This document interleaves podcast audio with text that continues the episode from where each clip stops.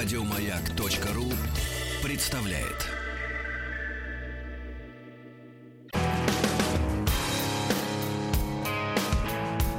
Сергей Стилавин и его друзья.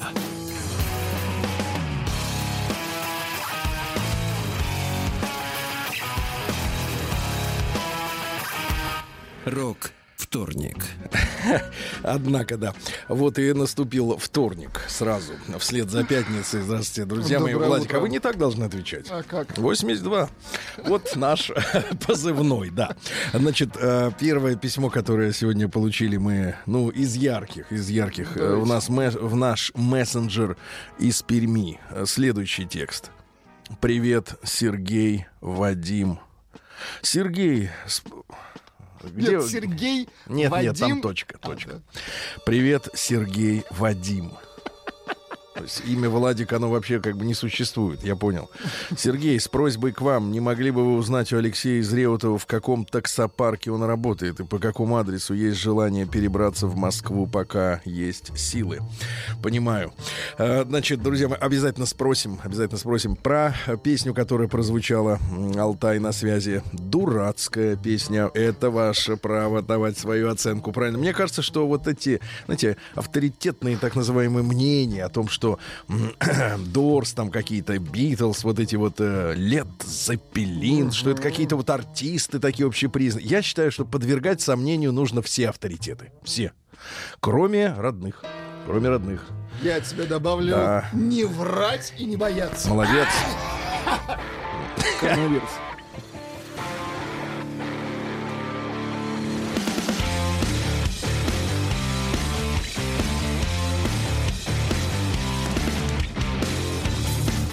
Сергей Стилавин и его друзья.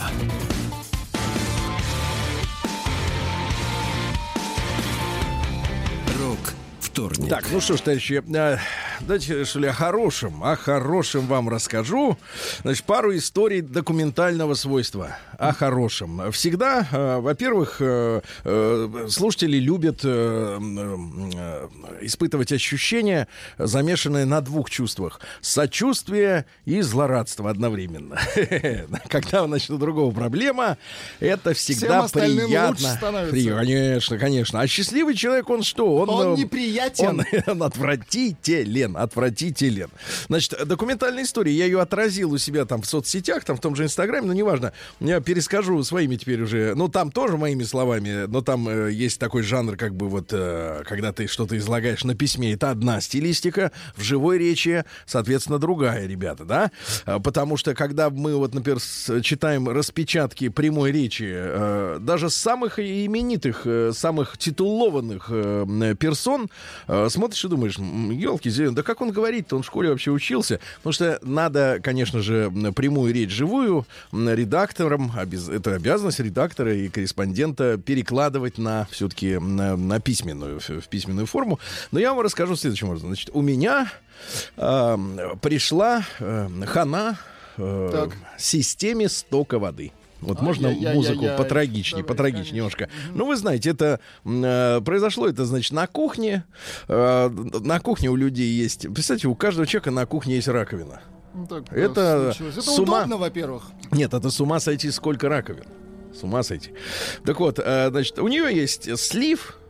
Там потом идет, э, девчонки, если не заглядывали никогда, то там вы увидите такой утол... утол- такой, значит, сначала труба подать, потом утолщение, ну, знакомая форма. Значит, это, вот стакан Представляете называется. да. предложение женщины? Не могла бы ты заглянуть под раковину? Надо разок другой. Вот. Оттуда потом, значит, соответственно, идет так называемая гафра. Это вот ломающаяся труба, по которой все это стекает дальше из стакана. Вот. И иногда к этому стакану э, подводятся, ну, например, сливы, ну, у кого-то от стиральной машины, ну, у тех, которые поджа- подзажрались от посудомоечной и так далее и тому подобное. И вот всему этому богатству пластиковому э, настал край. Ну, рано или поздно это происходит. Вот, лучше, конечно, поздно, но иногда вовремя. Подизносилась. Э, ну, сердобольные, которые комментировали мою статью на эту тему, они, значит, соответственно, а что это вы, Сергей, зачем вы меняли? Надо просто помыть. А, профессиональные сантехники подтянулись? Нет, профессиональные диванные знатоки, а, которые около... Которые, которые, вот они лежат. То есть это, они даже не, эти, эти сидят хотя бы вокруг этой лошади, которая там крутится, а те, те вообще лежат. Так вот, э, ну просто дело в том, что люди не всегда знают целиком э, проблему, целиком ситуацию. Э, Иногда, э, если, например, в таком э, пластиковом великолепии про- произошла, например, дыра, то менять нечего. Нечего менять, вернее, мыть, мыть нечего, надо менять целиком. Иначе я отправился, понятное дело, у нас полно этих рыночков, где продаются вот эти вот э, все комплектующие, и тут я столкнулся с невероятной... э, я, я на всякий случай прихватил все то, что снял из, значит, из моего вот этого вот, э, э, оснащения. Чтобы показать систему. Не то, чтобы показать, но надо же, чтобы подходило. Вот. И, и вдруг оказалось, что вот этих всех сочленений, соединений, ну, то есть, ты понимаешь, там отдельно сток из э, самой раковины. К нему крепится, соответственно, вот эта труба. К трубе уже стакан, потом приворачивается гофра. В общем, несколько соединений. И оказалось, что масса производителей, причем есть, э, оказывается, на нашем рынке активно торгуют британцы. М. А у них-то, ты понимаешь, свои стандарты у всех, у британцев. У них же, извини меня, до сих пор э, в нормальном британском доме вода течет отдельно. Если кто не в курсе, горячая, холодная. Они набирают раковину и там плещется в ней. У них вообще смесителей нет, вы понимаете? Это лютые, лютые извращенцы, да. Вот, а, ну, понятно, британский. Значит, много китайщины, естественно. Есть отечественные, кто-то еще, значит, заводы эти продолжают производить отечественные вещи. И оказалось, что вот этих соединений, они, большинство из них резьбовые. Ну, то есть закручивается, да, там с, с помощью, как-то это, прокладочка, да, с помощью прокладочки там все герметизируется. То, что в советское время, помните, накручивали пеньку. Это была такая веревочка, да, которую там накручивали на резьбу и уже закручивали на эту веревку. было. Да, уплотнитель. Сейчас этого всего нет, сейчас есть резиночки вот эти все, да, и так далее. Так оказалось, что невероятное количество самих форматов этих соединений. То есть, более того, не, не то чтобы есть разные диаметры. Есть, причем они э, иногда потрясающе не подходят на несколько миллиметров. То есть не то, что там, например, диаметр, например, там, 5 сантиметров и 2. Так сразу видно, да? А чуть-чуть, на, на пару, на тройку, но не подходит, не накручивается. Более того, есть разный ход резьбы. Ну, это, условно говоря, резьба, да, Сколько у вас витков э, на там сантиметр этой резьбы? Бывает больше, бывает меньше. Огромное количество. Я поговорил, я подобрал себе комплект для того, чтобы все вот это заменить, потому что мне действительно нужно было слив туда же вставить и все остальное. Значит, э, в двух магазинах. То есть я бегал из одного в другой и подбирал там, сям, значит, все эти запчасти, значит, собрал, наконец, комплект Ну, из двух магазинов, причем из последних а, образцов, которые висели на витрине. Я говорю, слушайте, а зачем это они делают? Зачем вот все эти соединения разного размера, если по большому счету Зачем столько ну вот у стандартов? всех, у всех есть раковина, и у всех есть слив, правильно? Вот, зачем их делать разного размера? Они говорят, э, мол, э, там, женщины-продавщицы говорили, ну, понимаете, они хотят, чтобы вы, если будете менять что-то, чтобы вы покупали У них. этого производителя, условно говоря, с его вот этим выпендрежным размером. Потому что от, от другого вам туда, если у вас что-то одно там сломалось, его не надо целиком все это менять, то, э, значит, вот эта вот ситуация. И получается, что потребитель, ребята, поставлен, я бы сказал, конечно, слово раком, но я скажу прилично, в самое неудобное положение. Потому что мы вынуждены с вами терпеть извращение самых на самое настоящее, извращение, значит, производителей, которые выпендриваются, на, э, глядя, так сказать, только на свои личные цеховые интересы. И я понимаю, что, конечно, э, в идеале, в идеале, да, я бы предложил бы какой-то единый стандарт. Потому что мне начали люди объяснять, что, мол, Сергей, вы не понимаете. Значит, диаметр трубы, ну, например, в ванной нужно 50, чтобы быстрее стекало, а в маленькой раковине достаточно 32. Я одного не пойму. Зачем? Пусть везде стекает одинаково, если все равно все это в одну трубу с одним общим диаметром идет, да? Зачем э, надо вот выпендриваться и в разных местах вешать эти разные, так сказать, трубы, которые друг с другом еще не соединяются нифига? Это же уродство, ребята. Вот мы с вами говорим, да, о неком глобальном мире. О неких общих стандартах. Вот ведется дискуссия, например, э, в плане э, значит, подключения зарядок к смартфонам. Ну, вы знаете, у Samsung одна, у Apple другая, там еще там микро, э, микро USB используется, потом их разных видов, там потоньше, потолще. Есть Lightning, который использует, так сказать, это Thunderbolt, который USB-C. Ну, они собираются, кстати, Lightning поменять да, на, да, на Thunderbolt. Thunderbolt. Ну, ну это USB-C. USB да. Есть, но вот Значит, я понимаю, да. что, ребята, у многих от этих названий, но это хотя бы, хотя бы, смотрите, хотя бы сложная бытовая техника, дорогая, да, потому что у, у, здесь у потребителей, вернее, у производителей есть четкий резон. Мы производим э, сложный прибор под названием телефон, и мы хотим, чтобы а, там а, сопутствующие аксессуары покупали сертифицированные, чтобы нам еще копеечка текла. Но дело в том, что а, копеечная вот эта вот пластиковая арматура, она несопоставима ни по сложности, ни по цене, ни по технологичности, да, uh-huh. с производством запчастей для смартфонов. Это в каждом доме есть. Ты можешь жить без смартфона, по большому счету, но без стока из раковины ты жить не можешь. И понимаете, мы говорим все о глобализации какой-то, да, но до сих пор нет никаких стандартов. И я хочу сказать следующее. Надо вернуть решительным, это, решительным значит, прорывом вернуть ГОСТ на вот эти все соединения, правильно? Да, Потому да. что э, та вот эта так называемая демократия, да, которая развелась в сантехнической области, она ведь э, приводит в смятение. Нет, это, ребята, это не свобода, это бордельер, это бардак, когда действительно одни вещи не подходят к другим. Жесткое стандартизирование. Вот надо так решить. У нас в стране 50. Вам пришло сообщение да. от Фината. Сергей, у резьбы не ход, а шаг. Это крайне важно, дорогой друг, как назвать, если у тебя оно друг в друга не влазит, как говорят у нас, так сказать. Вы только что да. заблокированы. Да, вы вас. только что заблокированы на веки вечные. Сгинь, нечистый.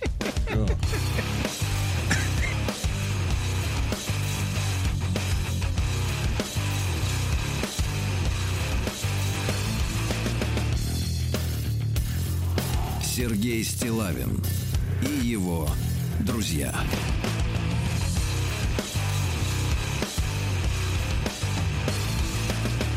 Рок вторник. Да. Я, кстати, готов быть э, сантехническим омбудсменом с, всея Руси. Ну, пора уже. Вот, кажется. да, потому что отстаивать... Понимаете, э, проблема в том, что не отстаивает никто, а, а, значит, интересы именно потребителя. Потому что мне, потребителю, мне плевать на интересы производителя. Мне надо, чтобы мне было удобно, понимаете? Нам надо с вами, чтобы было удобно. Производитель должен, если он работает для потребителя, думать как потребитель. Ведь это такая же фигня получается, как вот, знаете, вот с компьютерной техникой. Вот э, любой человек, который сталкивался сталкивался с тем, что у него что-то не ставится в компьютере, он понимает, что люди, которые компьютеры выдумывают, вот айтишники, да, вот те же самые программы, uh-huh. все остальное, это люди, которые не умеют думать по-человечески. Они живут в своем мире, они выдумывают что-то по-своему. Ну, своя логика, по-своему. Да. Так вот, искусство заключается в том, чтобы думать как потребитель, а не так, как производитель. Значит, и еще одно, давайте веселуху тогда. И, хотите, чтобы еще было приятнее? Очень хочу. Еще хочу. Да, давайте, давайте сейчас, давайте. еще было приятнее. Сейчас. Ребят, под, потерпите чуть-чуть, сейчас будет приятно. Приятный вторник. Приемная нос. Народный омбудсмен Сергунец. Знаете, знаете, ребята, я стал уж, как бы так говорить, уж извините, дайте выговориться. Да что там, отстоим трубу, Сергей, так и пишет вам. Все, я уже... Отстоим трубу. Да, на трубе сидели, сидеть будем, я понимаю, ножками болтать. Э, нет, нет, я, значит, смотрите, да, люди говорят, что Сергей сам менял эту самую... Да, Сергей не белоручка, не белоручка. Нет, ребята, оказалось, что все-таки вот э, гены инженера, мой дед дедушка был э, выдающимся инженером, изобретателем, они все-таки, да, не только языком, как бы говорится, молоть, но о другом хотел рассказать. Слушайте, я тут э, о технологиях новых, которые uh-huh. есть, потому что они со временем меняются. Я не только кран решил починить, там, вернее, сток этот. Я решил э, наладить у себя дома домашний кинотеатр. Что-то у вас гон пошел, да? Да, да, да, да, да. Ну, выходных много, ну, поэтому, понятно. соответственно, надо как-то это было приложить силы. Вот. Вот. И у меня был э, давно-давно, еще там в 2000-е годы собран uh-huh. достаточно неплохой комплект аппаратуры, э, вот, э, которая стояла совершенно без дела. И я решил на новом технологическом витке uh-huh. все это освоить, то что сейчас уже э, в, в стриме, ну то есть в интернете, да, распространяются э, фильмы и в 4К даже, ну то есть в хорошем. И, конечно, такое кино нельзя смотреть просто на динамиках э, телевизора. Какой бы телевизор хороший не был, все равно uh-huh. это не то ощущение, чем 5.1 там, ну некоторые даже извращенцы ставят 7.1 звук. Вот, во-первых, выяснилось, что за последние 15 лет э, половина аппаратуры э, не нужна uh-huh. стала.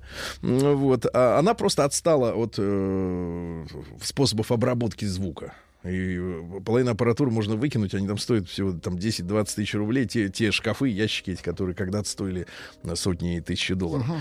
Вот. А самое главное, что теперь появилась такая тема. Ты можешь, например, у тебя интернет идет в телевизор. Uh-huh. Телевизор, значит, соответственно, работает как э, ну, там главный. С, да. Вот. А с телевизора... Smart TV. То есть там умный да, телевизор да, да. должен быть. А с телевизора, оказывается, uh-huh. можно забрать звук 5.1 кинуть, есть, э, кинуть на усилитель. Декодирование происходит в самом телеке. Да, да? кинуть на телевизор, на аппаратуру, и все будет у тебя домашний кинотеатр работать. Значит, для этого используется э, шнур, который называется оптика. э Это значит, вот в телевизоре есть такое э, неправильной формы, почти квадратное отверстие, закрытая крышечка. Если его там приоткрыть, оттуда красный, красный свет, свет, как у терминатора э в глазу.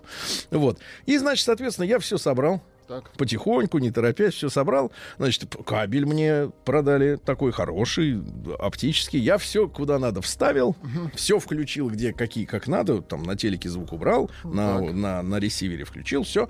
Тишина. Я и так, и это, и одному звоню человеку, и другому. Что сделать? И так, и ся.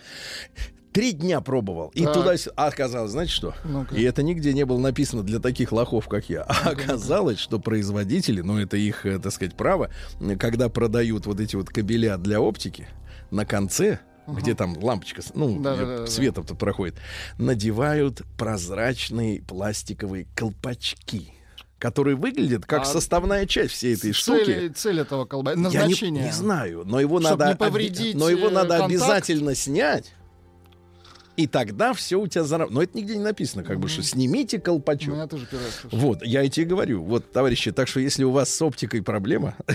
с оптическим кабелем, снять колпачок. снимите эти колпачки с, с обеих сторон. Дядя Сережа проверил, с колпачком не работает. Вот так, да. Но, но, в других случаях колпачки, наоборот, надо надевать. День дяди Бастилии пустую прошел. 80 лет со дня рождения. Ух ты, а ей уж 80. Разный, каждый день. На радио Маяк. Тут, тут есть маленькая корректировка, а ей уж 84. Ну, судя по новостям. Uh-huh. Да. 10 марта сегодня. Сегодня в России день архивов. Это очень хорошо. Потому что там в архивах лежит что? Правда. Да, лежит, ждет. Иногда засекреченная. День это, это нормально, чтобы враги не знали. Чтобы Они должны заблуждаться, да. Не с ума сойти, а чтобы не нарастить свою мощь. Значит, день азербайджанского театра. Поздравляем. Вот так театр вот, да. есть, да? Угу.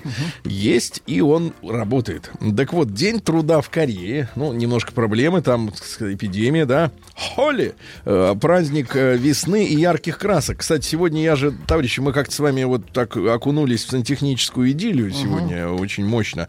А ведь э, есть а, а, сообщение от Тима. Во вторник меня не будет. Можно в другие дни работать.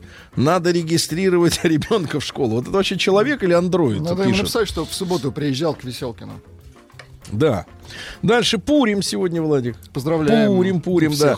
Праздник о чудесном спасении. Uh-huh. Это более 2400 лет тому назад. Да-да-да. Вот. Э, и, кстати, в Талмуде сказано, Владик, что так. в Пурим обязательно напиться так, чтобы не отличать так сказать, э, э, про человека от... Не отлич, не различать, там, ну, там mm. свои, как бы, нюансы, их надо э, перестать различать, да. Mm-hmm. Ну и, наконец, Порфирий поздний. Несмотря на приближение тепла, крестьяне боялись приниматься за полевые работы, потому что вдруг гидромет сообщит, что выпадет снег. Так льет. А угу. тут я смотрю на прогноз. Действительно, несколько дней впереди нас ожидает дождь, а потом снег. Вот. О погоде судили по поведению птиц. Птицы uh это те, которые и ходят, и летают. Те, которые с перьями. Это если ближе рассмотреть. А так-то непонятно, из чего она сделана, так, когда летит. Тут непонятно. Вы знаете, что динозавры были с перьями? А где они у них были вставлены? Вставлены прямо в кожу. Сергей. Правда? Так им больно, наверное, было. Наверное, Они поэтому и как- когда рычали так, наверное, так больно. сильно рычали. Дальше поехали. Хорошо. С- Реально с перьями? Ну, не все, некоторые, да. Погодите, а чешуя это у кого? Это у змей. А, понятно. И у рыб. Ладно, хорошо, ну вот да. А, в 1628-м Марчелло Мальпиги родился. Это итальянский биолог и врач, э, профессор Болонского университета, личный врач папи, Папы Римского. Неплохо. Все, Неплохо. что знал, все методы новые э, предпринимал. Один из основоположников, кстати говоря, микроскопической анатомии. Он э, одним из первых использовал микроскоп, который давал увеличение в 180 раз. И в первым человеком из ученого мира, европейского, по крайней мере, э, наблюдал капилляры. Мгм. До этого не было известно, что Умница. в теле капилляры. Да, думали, что вот она вена, ты ее хрясь и все. А тут не так все просто устроено. Так вот, впервые наблюдал капилляры в легких. Открыл связь между артериями и венами. Э, Вот. Ну, исследовал строение шелковичного червя. Это червь такой мерзкий, который при, при- п- придет кокон вот вокруг себя. Вот это. Крутится, зараза. Открыл у червя трахеи. Не, ну он молодец, он червей вскрывал, людей не Молодец, трогал. молодец, да-да-да. Ну ладно, в 1629 годом позже король Англии Карл I распустил парламент. Э, Вот, настали, говорят, такие тишь и благодать, что король прекрасно обходился без парламента 11 лет. Какой То молодец. есть вообще, в принципе, вот это место, где собираются так называемые законодатели, да, в Англии. в Это Англии. источник заразы, Сергей. Да, это, во-первых, там не- неспокойно. Очень неспокойно. Они что-то начинают обсуждать. А мы знаем, что вот э, английский парламент это не место для дискуссий.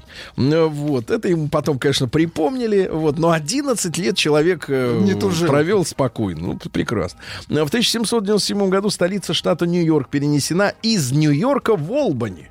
Олбани. То есть Нью-Йорк это штат, но у них обычно пишется NY, NY. Почему два раза? Не для тупых, а потому что это и штат, и город, это разные вещи. В Олбани, но потом обратно. В 1821-м юный литератор Александр Сергеевич Пушкин придумал рифмовать строки через одну. Так возникла поэзия.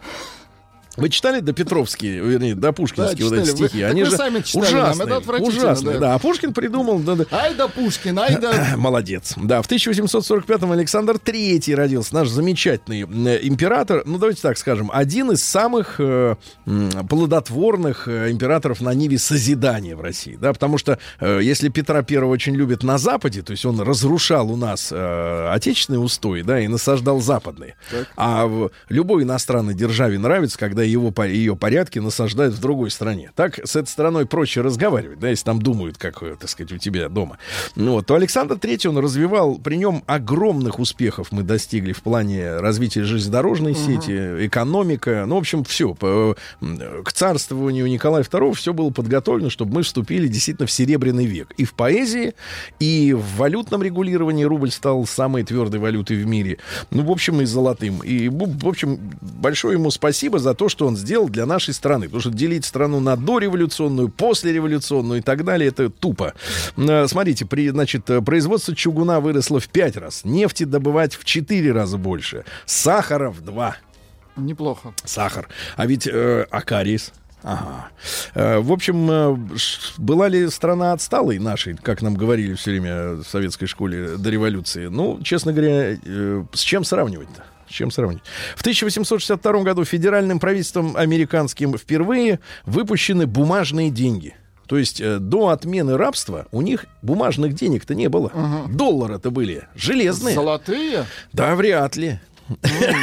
Доллары, да. А в 1876-м, спустя три дня после получения патента на изобретенный якобы телефон, Александр Белл, помните, да, его вот позже после смерти обвинили в массовом воровстве изобретений. Так вот, впервые сумел дозвониться. Ну, линия была занята, человек разговаривал. Нет, просто наконец-то подняли трубку на том да. конце. Вот до своего помощника Вотсона, который находился в соседней комнате, и сказал ему: Мистер Вотсон, зайдите ко мне, I need you. I need you, вы мне нужны. Вот. Ну и, соответственно, вот э, люди стали... Э, уже людям не надо было ходить друг к другу. Вот наступила эра заочного общения, во что мы сейчас наступила. вляпались по полной программе. Сейчас вообще ни- никуда ходить не надо. Понимаете, все можно сделать через Все смартфон. онлайн, да. Да, Артюр Анегер. Дайте нам французского, пожалуйста, композитора. Вот. Ага. Папаша его занимался кофе. Возил оттуда. А тот, значит, Сюда. отказался, говорит, писать музыку хочу. Да, отжаривал, ой, обжаривал кофе, да-да-да. Рано увлекся музыкой, вот, э, присоединился к организованным Эриком Сати группе «Новые молодые». Так, так, так. Нью Янг, как говорится, а, которая э, являлась противовесом просто молодым. То есть были молодые равелевцы, помните, у Равели там 40-минутная вот эта вот тын-трын, тын-тын-тын. вот. Да бездельники. Мгм.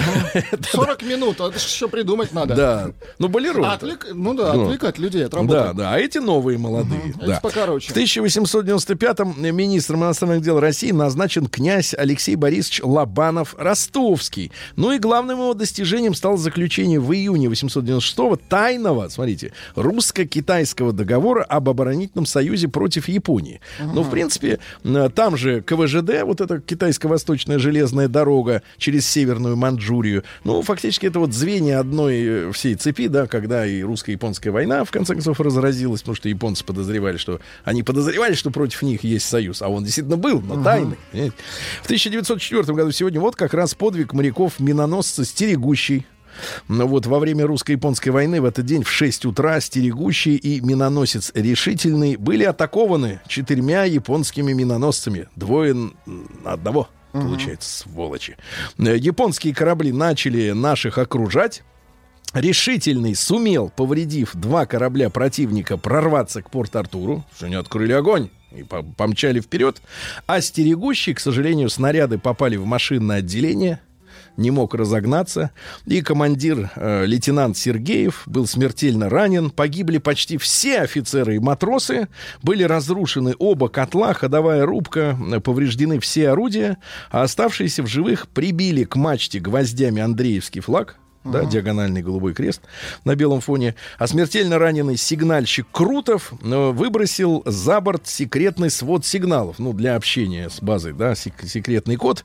Э, Из боя были э, вынуждены выйти два японских миноносца, но другие попробовали взять обездвижившийся стерегущий на буксир, но увести его не, не удалось. И вот дальше уже идет легенда, что матросы открыли Кингстона, то есть это подводные люки, которые затопили корабль. Вот. э, Но э, ученые, которые как бы менее, так сказать, романтизированы, говорят, что корабль сам ушел на дно под, под воздействием пробоин просто от, э, так сказать, э, выстрелов японских. Ну, в любом случае, корабль потонул. Нам больше Кингстона милее, правильно? Потому что это замечательно наши матросы Бухарев и Новиков. Вот они открыли. Но в 1908 году Жозеф Яковлевич Кутин, это наш замечательный конструктор тяжелых танков, Иосиф Сталин, Клим Ворошилов, КВ и СКВ, трактор К-700. Вы знаете же, На да, что... ну, на э, его основе, да? Огромный, ну как на его основе? Вы представляете себе трактор К-700, желтый такой, с огромными колесами, с человеческий рост. Не, ну не с человеческий, конечно, но там огромное колесище, да. Но танк таким высоким быть не может, потому что в него тогда будет Да, легко попасть. приплюснули. Да. Слушайте, вас, мне кажется, немножко приплюснули. И, и до сих пор вы не можете это оттопыриться обратно. Так вот, в 1916 году Евгений Ананч Халдей, наш замечательный фоторепортер, который прославился своими снимками времен Великой Отечественной, ну, в частности, фотография «Знамя Победы над Рейхстагом». Тут, кстати говоря, вот Владимир Владимирович, смотрели, э, спросили про э, попытки переписать историю. Ну что, мол, типа там американцы все сделали за нас и так далее. А он как Они- остроумно, они а он как флаг, да, остроумно на сказал, говорит, нет, а он, а говорит, а чего вы волнуетесь? Говорит, вот флаг-то наш над. Рейхстагом. Вот и все, и все. Вот и главный козырь, и пусть они задавятся. Очень логично. В семнадцатом году, ребят, трагедия наша большая. А, ну, хроника февральской революции. Выставили военно-полицейские заставы э, у Литейного, у Троицкого, у Николаевского мостов. э, вроде патрулировали с пулеметами, э, так сказать, э, улицы в Питере. Э, бастовало 300 тысяч человек на заводах. Уже пошли э, многотысячные митинги. Э, вот. Хлеб, мир, свобода, долой царя. Ну и произошли столкновения с э, полицейскими. Полицейских начали в этот день убивать. В общем, буча пошла. Физически, да-да-да. Вот. Э, ну и, соответственно, уже, я так понимаю, ну, есть же такое расхожее выражение, что Российская империя пала в три дня вот эти и бездействия, и неправильные решения, которые были приняты руководством гарнизона. В 18 году, ввиду германской угрозы, съезд Советов принял постановление, теперь внимание, да. временно перенести столицу из Петрограда в, в Москву. Москву. То есть, погодите, получается, у Москвы-то матушки нету этих самых пожизненных полномочий, угу. да? Вы это, предлагаете вернуть то есть, э, на родину? То есть, погодите, временщики, что ли, получается, это самое, как бы, или как? Ну, давайте не будем. Не, ну, временно написано, все написано. А как вот закрепилось-то, да, непонятно. То есть, есть возможность как бы поспорить, да? Понятно. В 26-м году Александр Сергеевич Зацепин, наш замечательный композитор. Да, да, да, да, да. И кинофильмы э, режиссера Леонида Гайдая. Не, ну, гений. Безусловно. Он окончил Алма-Атинскую консерваторию по классу фортепиано и композиции, да. Вот, в Москву перебрался. Э, он сначала работал на казахфильме, потом перебрался в Москву. Работу поначалу найти было трудно. Он подрабатывал, играя на аккордеоне в ресторанах. И весьма популярный режиссер Леонид Гайдай тогда приступал вот э, к работе над комедией «Операция И». Uh-huh. Вот. До этого он сотрудничал с Никитой Богословским. Uh-huh. А для очередной своей работы решил подыскать нового композитора. Ему порекомендовали Зацепина и вот этот тандем. А есть у ну, нас что-нибудь оттуда ты? Бессмертное. Бессмертное, конечно. Ну, так я не могу найти. Ну, давайте напоем. Давайте. Тын тын тын тын тын тын тын тын Точно, вот так написать мог только Зацепин. Да. Для этого надо пройти школу, понимаете? Не, но он гений. Да, в 28 году Джеймс Эрл Рэй родился. Это убийца Мартина Лютера Кинга. Mm-hmm. Вот, застрелили этого борца за э, свободу народа. Понимаете? Uh-huh. Не только чернокожего. Он говорил, что у него есть мечта. Понимаете? А этот его застрелил, э, Рэй.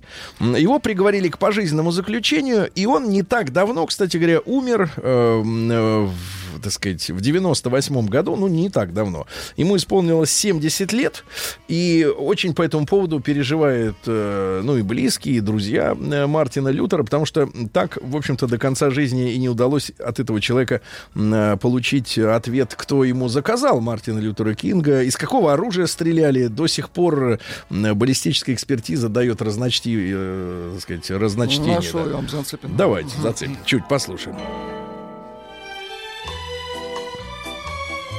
Да, класс. Не то слово. Сегодня в 1935 году основан город Нарьян-Мар. Ненецкий автономный округ. Товарищи, шлем вам привет. Пламенный. Да, в 1939-м открылся сегодня... Э, да, открылся. День дяди Бастилии пустую прошел. 80 лет со дня рождения. Ух ты, а ей уж 80. Разный,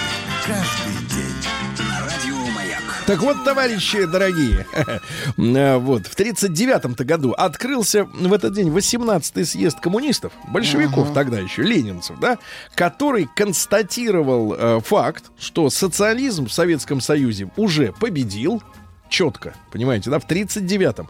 И приняли решение о постепенном переходе от социализма к коммунизму. Естественно, Вторая мировая война, да, которая у нас э, э, Великой Отечественной, э, наша, наша, так сказать, да, э, носит название, э, э, естественно, она притормозила этот переход, потому что все силы были брошены на победу, и, конечно, мы вынуждены были восстанавливать сначала страну, потом снова э, идти к коммунизму. Но, понимаете, как ведь э, какая ведь история? В 1939-м пошли к коммунизму, а при Леониде Ильиче сказали, что коммунизм не, не, не, не нужен, да, будем строить развитой социализм. Да. В сороковом году Карлос Рей Норрис, ребята, родился. Попрыгун Чак Норрис, друзья. Ну, конечно, конечно, я, конечно, буду читать сегодня.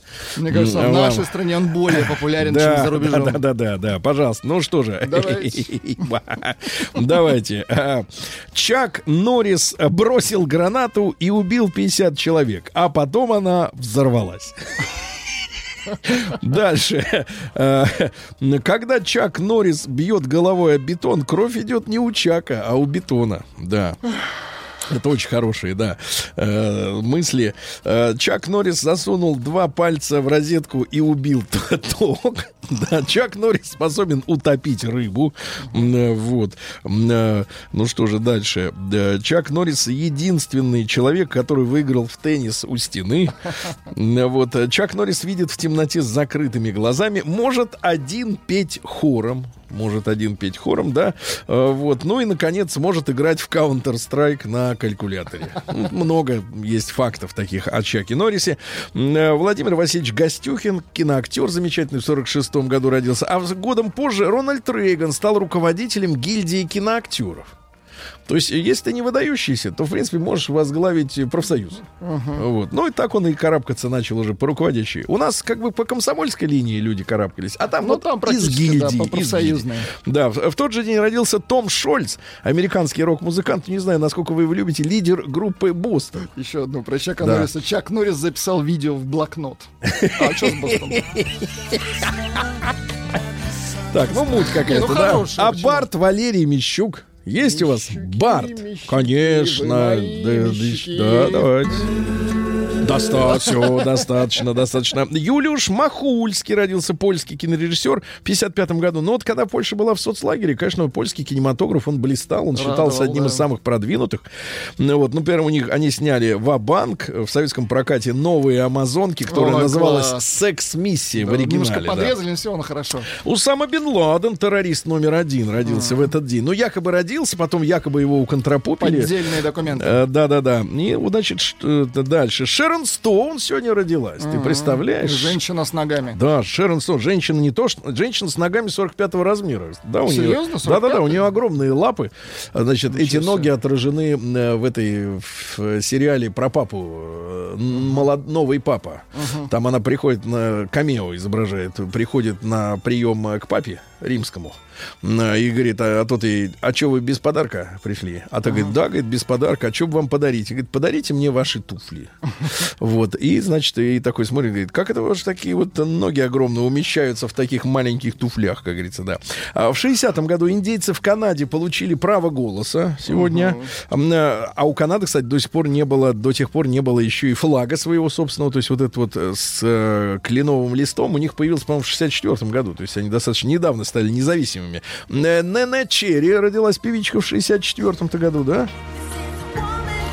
Хорошая. Хоро... Ну вот я понимаю, что вам эта песня нравится. В 66-м в Москве открылась учредительная конференция, друзья мои, Всесоюзного общества филателистов. Вы собирали марки? Сергей? Конечно, конечно. А больше нечего Ну, было собирать. гашоды или Э, гаши.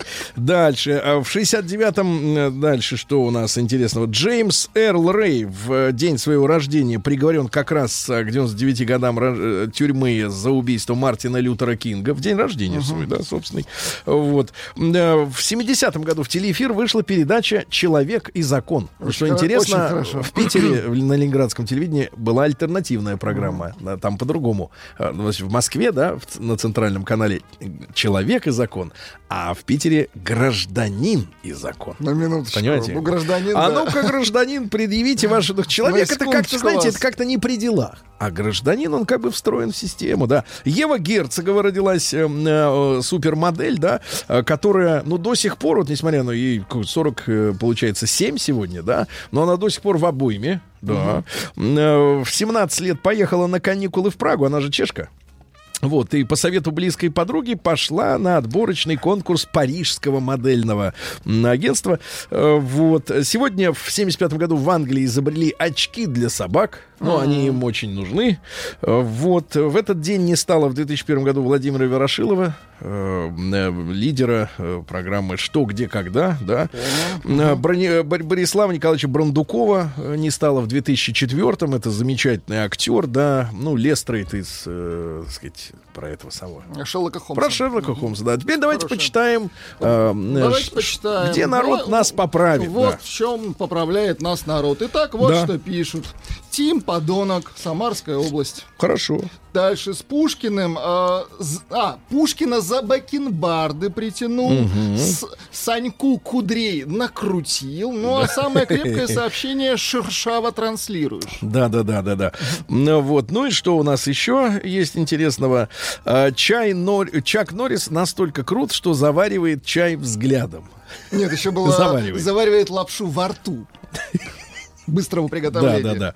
М, Да. Сколько отжиманий от пола может сделать Чак Норрис? Все. Нет, ну шикарно. Я, по Да. крайней мере, не слышал, что Чак Норрис записывает видео прямо в блокнот. Да, да, да. И из новых, да, Чак Норрис умеет забивать жидкие гвозди. Из свежих, да? Да, да, да. Чак Норрис может сжать пальцы в кулак даже на ноге. И, наконец, самое гениальное. Чак Норрис умеет бить циклопа между глаз.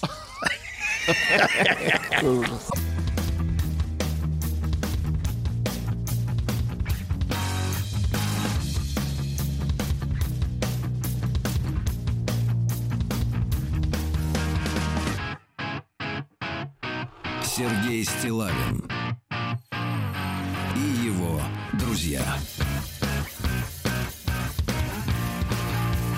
Рок вторник.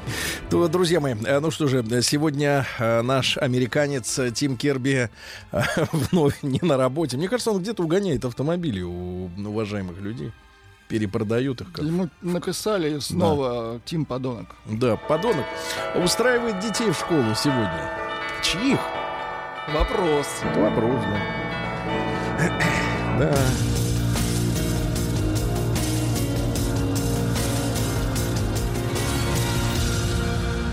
Зона 55. Медведица Маша передумала просыпаться, увидев омскую весну. Вчера люди мне писали из Омска, что там э, небывалый снегопад. В Омске? Надо, небывалый себе. снегопад, такого и зимой не было. В марте привалило, и вот медведица проснулась, так одним глазом посмотрела и говорит, да ну. да. Снег это хорошо для озимых. Да. А Мич покатался на чужой машине, э, вынул видеорегистратор и ушел прочь. Подлец. Прочь в ночь. Э, В Омске коммунальщики засыпали подъезд снегом, ну, приперли дверь, да. А в Омске женщина прицепила санки с ребеночком к своей машине и катала его. Ну, скажите, пожалуйста, а вот... э, Мозг есть ли у этой женщины? Не знаю, не нет, уверен. нет, но дело в том, что... Но ведь она будет говорить «я мать». Она лучше знает, что нужно ее ребенку. Ну, это, конечно, ей решать, это ее ребенок. Нет, Но это не ей решать, это наш ребенок. Нет, Маша. Да-да-да. Дальше что у нас? А Мич едва не полакомился куриными крылышками, да с человеческими ноготками. Да, да, да, да, да. ужас. Ну вот вы представляете, а приобрел куриные, куриные крылышки в одном из городских заведений общепита, а там человеческие ногти. Не, не указано только с маникюром или так. Да какая разница? Э, но- но ногти с Не мясом. надо, хватит Да. про ногти. ну всё уже. Ну а что, это... Люди завтракают, Это жизнь. Сергей. Чем? Таким же? Не дай бог таким Э, же. да, омский э, строитель пытался украсть плиты с нефтепровода. Молодец. Э, нет, отвратительно. Плохо. Да. А дальше. Находчивый Амич выложил поздравления женщинам из рыб. Он рыбами э, выложил Молодец, слова. Да, да, да. романтично. Омские таксисты возят пустоту, а потом берут деньги с пассажиров. Вот. Ужас. А Мич с мачете э, бросался на прохожих и даже на автомобиль, марка которой вызвала в нем отрицательные эмоции. С мачете, да-да-да. Ну и что еще интересного? В Омске поймали парня, который настойчиво звал мужчин на свидание в отели и рестораны. А, а те не шли, а он э, так сказать, злился. Э, Дальше что у нас? В Омске сугроб завис в воздухе. Есть фотография. То есть это левитация. Ничего Сугроб на завис. проводах на ужас. проводах завис сугроб, да. Вот. Ну и, наконец, э, на Омском э, ипподроме женщины в праздник прокатились на лошадях в отдельной номинации. Это из хорошего. Да. Немного хорошего. Прокатили. Не, не густо, да.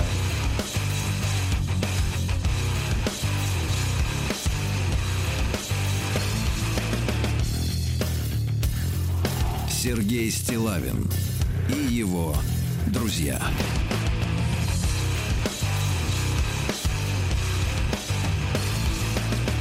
Рок вторник. Так, ну начнем, давайте э, с сенсации. В Москве намерены открыть чефирную со скидками для бывших заключенных. Что вы смеетесь? Не, ну будет где посидеть, Сергей. Не то, что посидеть, а что попить.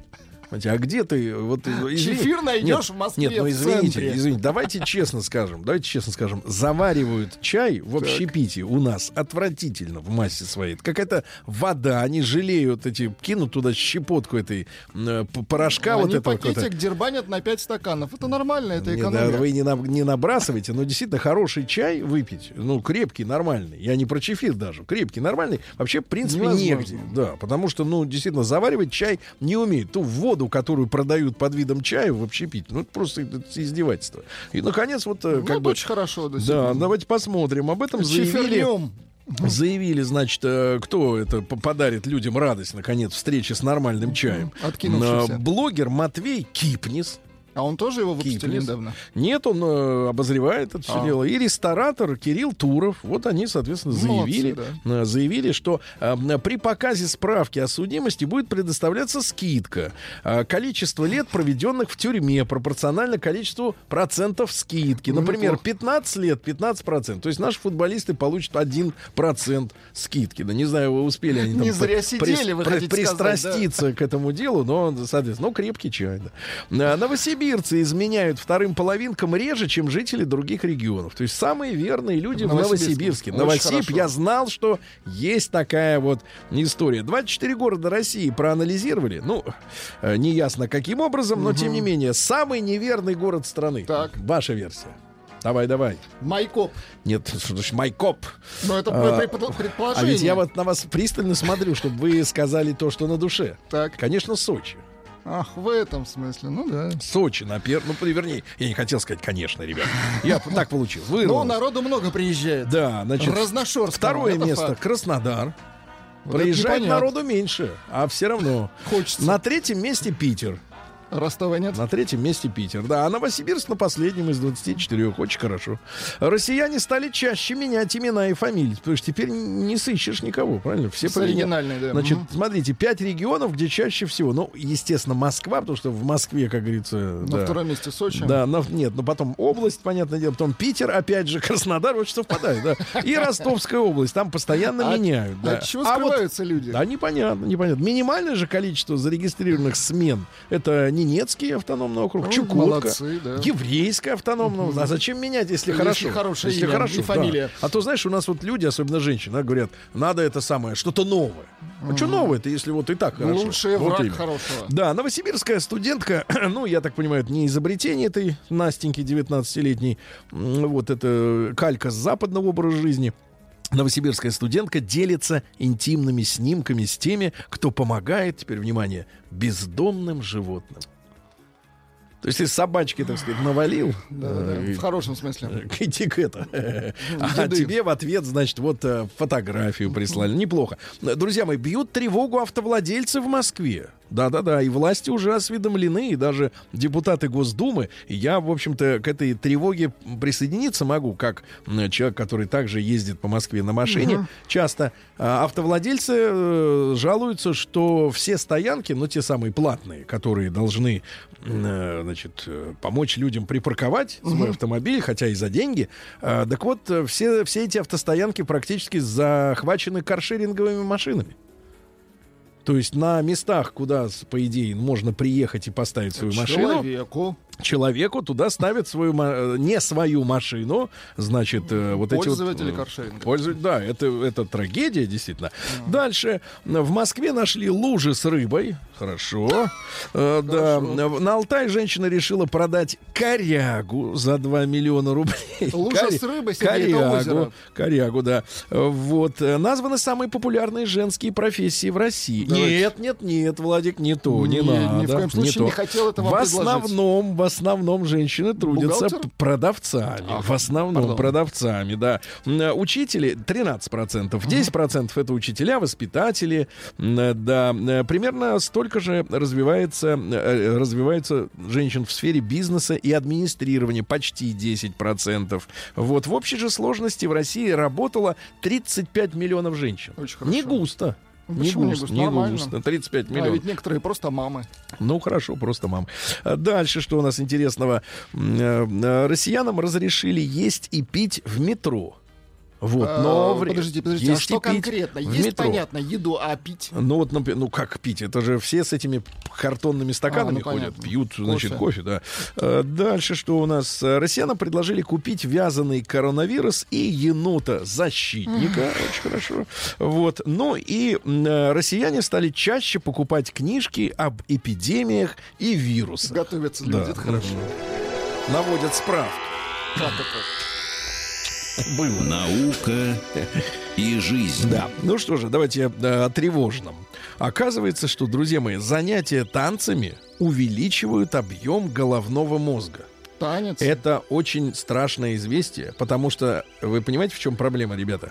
Что мозг, он, конечно, может увеличиваться, Но но, не- но не черепушка, нет, нет, конечно. но черепушка-то она стандартного размера.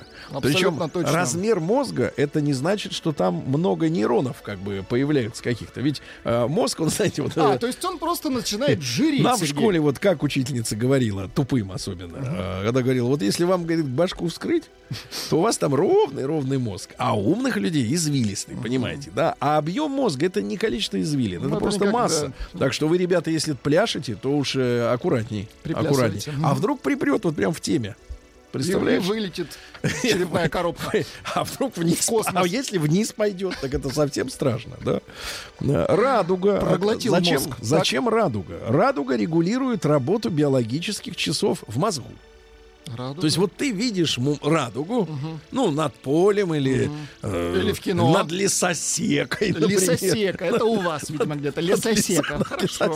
Лесосека. И у тебя настраивается, соответственно, вот через глаза, она прям в глаз бух, и у тебя настраивается биологические часы. А на фото можно посмотреть? Без лесосеки. Это, это поддельная настройка будет, конечно. Не в том часовом поя- поясу.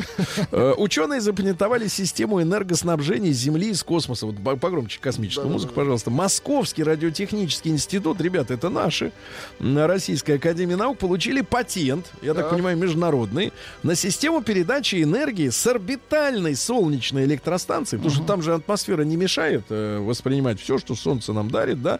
Вот, э, короче, транспортировать на Землю. Она будет висеть, эта станция, теперь внимание, ну, как в фильме, я так понимаю, от Астра к звездам, To the Stars, э, на высоте от 300 до 1000 километров. Слушай, ну, нагреваться будет Висеть. как надо, да. Не, вот ну, это. не об этом, не о тепле. Жарить ничего не надо. И при пролете над наземным приемным пунктом Так, электроэнергии Будет сбрасывать, да? она будет сбрасывать Очень эм, хорошо. Вот с помощью Килоджоуль. микроволн. Главное, А, чтобы главное, чтобы сброс произошел не, не на другом Чтобы месте. человек в это время не смотрел. Нет, ты такой смотришь, а тут тебе на тебя сбрасывают пару мегаватт, и ты такой, знаешь, вот порошок от тебя. Опасно. Да. А коронавирус за деньги. Британские ученые предлагают заражать добровольцев, чтобы искать вакцину. Кстати, в Питере есть институт гриппа. мало зараженных, Там еще в 90-е мне ре- ребята рассказывали, а мы, говорит, пошли на работу в институт. Мы там поболеем простудой. Да. А за, Был- де- был за деньги, бизнес, за деньги, мгм. да. И на нас там... Кровь э, сдавали, да. А Кофе не сделает человека креативнее, так что, ребята, без толку глотать кофеин. Без толку пить. Развенчан миф, а вот это самое главное сейчас. Вот. Ученые э, научились определять свежесть пива с помощью электронного языка. Не обязательно пробовать. И, наконец, хорошо. гениальная новость, ребята. В Организации Объединенных Наций развенчали миф о пользе кокаина против коронавируса. Молодцы. Вот Сколько людей-то ошиблись. Новости капитализма. Ай, да, в Китае, кстати, на ту же тему. Из-за карантина парикмахерская оказывает свои услуги через забор. Через забор. Ну, то есть человек садится к забору спиной, Так. и через дырку ему вот... э, Делают хорошо, да, Сергей? Нет, не настолько, как вы привыкли, а подстригают там, Не, ну, да, через дыру, да, да. неплохо. А В английском э, дыру. стиле, да. В Британии девушка избила прохожих чайником. Ой-ой-ой-ой. Чайником, да, да, да, психическая. Вот девочка 23-летняя жалуется на э, пластических хирургов, которые по ее просьбе в 15 лет э, сменили ей пол на мужской. Она теперь передумала. не говорит, не хочу быть мужиком, а жалоба в чем состоит? Что не стали Они признавать не ее, ее. да, что не стали призыва- признавать ее психической. Вот так вот. Донор этого самого, ну, вы понимаете, Ну, понятно, стал отцом 200 детей Молодец. с помощью рекламы в Фейсбуке. Дальше. э, в Колумбии нашли пол, полтонны кокаина, вот это как раз, который не помогает Такой от куш, коронавируса, да, в авокадо. Представляешь, полтонны в авокадо. Ну вот, супружеская пара в Англии лишилась Зож. сна из-за спаривания животных. У них дома лежу, э, живут, э, Живут, так. древесные лягушки, хамелеоны, муравьи и пираньи. Они Фу. спариваются и не дают спать. В Австралии три женщины подрались в магазине из-за туалетной бумаги, и нам пишут люди, что там дефицит, потому что вся бумага там из Китая, и люди боятся заразиться китайской Это коронавирусной моя бумага. бумагой. Да-да-да. Столетнюю старушку отправили за решетку в Америке за непристойное обнажение. Да-да-да. Ну и, наконец, эм, юноша хотел оплатить э, счет в ресторане, Так. но нечаянно залез не в тот карман штанов и прострелил своей подруге ногу. Да, там у него был ствол. Ну, капитализм. Второй ствол. Да. Ре- Резерв. Заряженный. Россия криминальная. Ну что же, пожарный, который поджигал дома, чтобы прослыть героем и тушить их, вместо пяти лет получил два года. Это у нас в России. Житель Красноярского края получил из интернет-магазина вместо тактических брюк Так. э, песок. Песок, да-да-да. Э, Сотрудница магазина в Москве исчезла после того, как ей по ошибке начислили аванс в 2 миллиона рублей. Так а чего ждать? Да, да, да, да, да. С моря погоды. Дальше. э, Рвать когти надо. в России полиция подсчитала, сколько у нас воров. 254 тысячи как минимум. Ну, немного, Это тех, которых знают в лицо, а остальные еще не- неизвестны, да. А в Москве пять женщин не поделили микрофон в караоке и подрались друг с другом. Да. Одетые в платье мужчины устроили драку с охранниками торгового центра в Сочи. Какая видите, как грязь. интересно, да. А Россиянка в одних трусиках попыталась поймать такси. В Уфе. в одних Уфе, трусах? да, да, Говорите да. смело. Ну и пару сообщений буквально, да. В Барнауле водитель маршрутки высадил всех пассажиров, потому что один из них попросил водителя не курить. Не курить. Да, ну и, наконец, барнаулец украл пирожки, которые бабуля оставила остывать на балконе. Возвращается, а пирожков-то найн.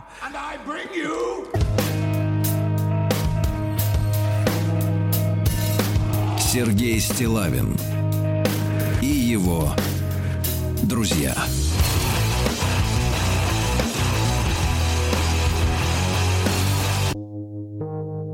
Рок вторник. Друзья мои, э, ищу на столе обезжириватель для поверхности рук, не могу найти, э, где-то за- поможет, Сережа. завалялся. Доброе Рустам со утро. мной поздоровался Доброе рукой. Утро. Доброе утро, Сергей. Доброе утро, Влад. Доброе утро, уважаемые радиослушатели. где ваш, э, вирус-стоппер? по- пора переименовать А э, значок, шоу кстати, Сергей? Стилавин и его друзья на карантине. Нет, Сергей Стилавин и его вирус. и его вирусы. А в нашей комнате, э, в которой находятся редакторы, появился обеззараживатель. Да я уже об этом сообщал на прошлом Сообщили, сообщили. А почему он выключен, Сергей Валерьевич? У меня Ну, один потому что- электричество. Потому что там не мы, а редакторы. А, Друзья мои, смотрите, новость пришла. Оказывается, ну вы видели такую как бы трепетную, не трепетную, неправильно, э, такую романтическую фотографию на п- премии вручения Оскара, где Брэд Питт здоровается с Дженнифер Энистон, как старые друзья. Так вот, оказалось, что именно мамаша Брэда Питта Так. отговорила своего сына снова строить отношения со своей бывшей женой. Ценистон. Она призналась, я отговорила моего сыно, сыночку от отношений с этой старой коргой. Значит, друзья мои, давайте мы сегодня вот о чем поговорим. Как наши как родители Так. вмешивались в вашу И в нашу личную, личную жизнь. Да, давайте об этом поговорим. Опрос мы также запустим. После новостей сразу дадим ему э, старт. Ну а пока что плюс 7967 103 5533 WhatsApp, как они вмешивались в личную жизнь.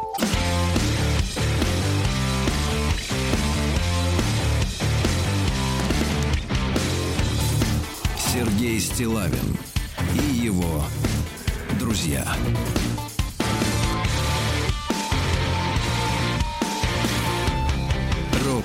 Вторник. Друзья мои, ну что же, э, давайте короткий опрос э, запущен. При помощи WhatsApp вы можете совершенно бесплатно отправить э, цифру 1 на наш номер плюс 7967 103 5533. Просто сообщение, в котором цифра 1 и больше ничего. А, в ответе на вопрос, э, ваши близкие вмешивались в вашу личную жизнь? Единичка, да, вмешивались. Два, нет, э, такого никогда не было. Давайте посмотрим в конце э, часа результаты. Вот, ну, пожалуйста, э, значит, что у нас произошло? Когда я была в пятом классе... я Ничего на- себе. Что? У Какие людей было ранние отношения, отношения. да, в пятом Я классе. Когда я была, нет, ну дело в том, что сердце-то помнит, сердце помнит. Это сообщение из Эстонии. Когда я была в пятом классе, меня впервые одноклассник, мальчик, позвал к себе на день рождения. Так. Зазвонил дома телефон. И Паша сказал, мол, здравствуйте, а Дуню можно? А папа сказал, нет. И повесил трубку. И вмешался в личную жизнь прекрасной Дуни. Дуни это у нас какое имя-то? А, В оригинале я имею в виду. По документам. по документам. Дуня. Ну-ка, давайте проверим Рустама, насколько он ассимилировался. Ну-ка, Дуня. Дуня это кто? Это не водка сербская из Я понимаю, я понимаю. Ну-ка, какой? ваша- версия. Моя Дуся. Дусь. Ребят, если вы знаете, напишите нам. А, Русским в студию. Рязанская область. Моя теща живет от нас на расстоянии где-то 10 метров. Не может не вмешиваться, особенно в отношениях с нашими детьми. Лезет при любом удобном случае. Как могу, а, как смогу, отселюсь. Серега из Рязани. Вот, Да, ребят, пожалуйста. 728-7171 наш телефон. Э, Если ваши э, родители, близкие, да, вмешивались в вашу личную жизнь, э, как это происходило? А может быть, наоборот, отговорили от какой-нибудь дряни? Э, Понимаете, от дряни. Есть версия Евдокия, Сергей Валерьевич. Ну, это, Евдокия. какая-то сомнительная Дуня версия. это Евдокия. Погоди, а Дарья тогда как? Дарья, Даша. так, так и будет. Почему не Дарья. Дуся? Нет, Сергеевич, короче, э, Евдокия. Нет, Дуся и Дуня это разные имена. Ну что, Точно? Конечно. Дуся и Там Дуня разные разные. буквы, Сергей. Конечно, вы вот так вот Дуня, Дуся, Дуняша. Да, да, да, согласен. Плюс Вот. 7967 103 5533. Э, Как родители вмешивались в ваши отношения? Да, пожалуйста. Вот, э, Рустам, я знаю, что вы в ваши отношения никто никогда не вмешивался, поэтому вы Да. м, такой человек-то, в общем-то, Я у нас- один, поэтому. И все чаще на один? работе я имею в виду. А нам доктор рассказывал, кстати говоря, что вот такие все время говорят, я на работе, я в командировке. А где я на самом занят, деле? Да, а где на самом деле, да, непонятно, где он на самом деле бродит этот человек. Нет, на самом деле, товарищи, если говорить серьезно, то, конечно, да хватит писать про Дуню. Теперь Авдотья уже. Ты понимаешь, это другое имя, Авдотья. Что за имя Дуня? Правильно? Это не... Дуся одно имя. это- Вот видите, ваша поддержка. Это, Дульсинея! это не тот вопрос, который нам сегодня важен, друзья Да, и который мы обсуждаем вместе Да, я напомню, что э, мамочка Брэда Питта сказала, что именно она отговорила своего, а Брэду Питту, извините, 55. Да, старичок. Сына от э, возобновления отношений с Дженнифер Энистон, с которой они были Почему вы не когда-то мужем. добавляете с этой старой коргой?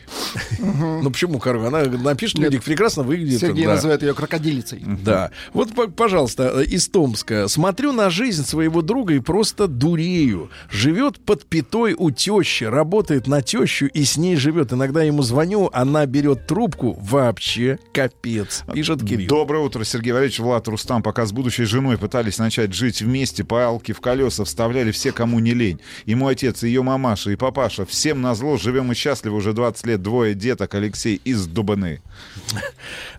Продолжаются версии. версии, да. Плюс 7967 103 5533. Пожалуйста, расскажите нам о том, как родители пытались э, влезть в ваши личные взаимоотношения, в ваши личные отношения. 8495 728 7171. М, Позвоните Новая версия. а. Груша — это Агриппина. Может, тему поменять? Дуня, Дуся, Евдокия, Дарья. Даша, Погодите, э, а почему Сергей груша это Агриппина, Агриппина? принцип, да, принцип перехода. Тогда гриппа. Если Агриппина, правильно? Почему груша-то? Это очень странно, Нет, да. тогда ГРУ, Гру. Прекрасно, да. как ГРУ сокращенно. Вот. Ваши-то родители вмешивались Конечно, в ваши конечно. взаимоотношения О, Дело в, том, что, женщинами? дело в том, что мои родители Так. вмешивались э, в те взаимоотношения, которых не было. Так. То есть они на- наносили превентивный И удары. превентивный- Доброе утро, ребята. В старших Я не классах- рассказал про удар, но Да попозже. не важно, мы все поняли. В старших классах была А, любовь, э, одноклассница. Так и мать моя исходила на а, лишь бы разрушить нашу дружбу. Далее, в 17 лет родители выгнали меня из дома. В 20 познакомился со своей будущей женой. Пришли знакомиться, итог выгнали. После всячески, после всячески пытались выписать меня из квартиры, подделывали документы, пытались посадить в тюрьму. Так, так, Мать так. писала какой-то бабке с просьбой помочь избавиться от нас. Сейчас у нас двое детей, все хорошо. Вот видишь, Вы как. представляете? Нет, у меня бабушка моя вмешивалась в мои взаимоотношения с моей... собакой, когда нет, вы в будке нет, сидели. Сергей Валерьевич, нет, не с собакой. Все это происходило в Воронеже Да. на третьем-четвертом курсе медицинской академии имени Бурденко. Ну, вы к тому времени были уже весьма испорчены. Да, весьма человек. испорчен. Вот, и поэтому бабушка вмешивалась в мои взаимоотношения с, С. а, женщиной. Вот, приходя Так. в общежитие, В момент... в, в в В утром момент истины. рано. А, утром. Вот, Когда и она стоя, еще- Да, и стоя под окнами, она кричала. Что? Ну вот... Ах э, ты, всякие- тварь, тварь, Руста- уходи. Она Да, кричала, Рустам, выходи. Всякие гадости в адрес женщины. Тварь, выходи. Ну, это вот самое мягкое, что я могу себе позволить. Хорошо, а все знали все девять этажей, да, Да, знали, потом кому. она приходила, потом В она приходила в деканат и тоже говорила, Серьезно? что а, вот моя плохая неуспеваемость связана исключительно С с, этой тем, дрянью. что я живу с женщиной. Да. Ребят, друзья мои, только что на ваших э, глазах Рустам э, позволил себе быть откровенным больше, чем в реальной жизни. Я эту историю никогда до сих пор не слышал про бабку. Да, а как Бабушка и- все- и- имя у бабушки было? Евдокия? Нет, Сергей Иванович? Анна Павловна. Анна Павловна. Да. Анна Павловна, так ее и звали, да? Да. Через тире бабка. Давайте э, Дмитрий из Москвы послушаем. Дима, доброе утро. Доброго утра, мужчины. Да, Очень мужчина.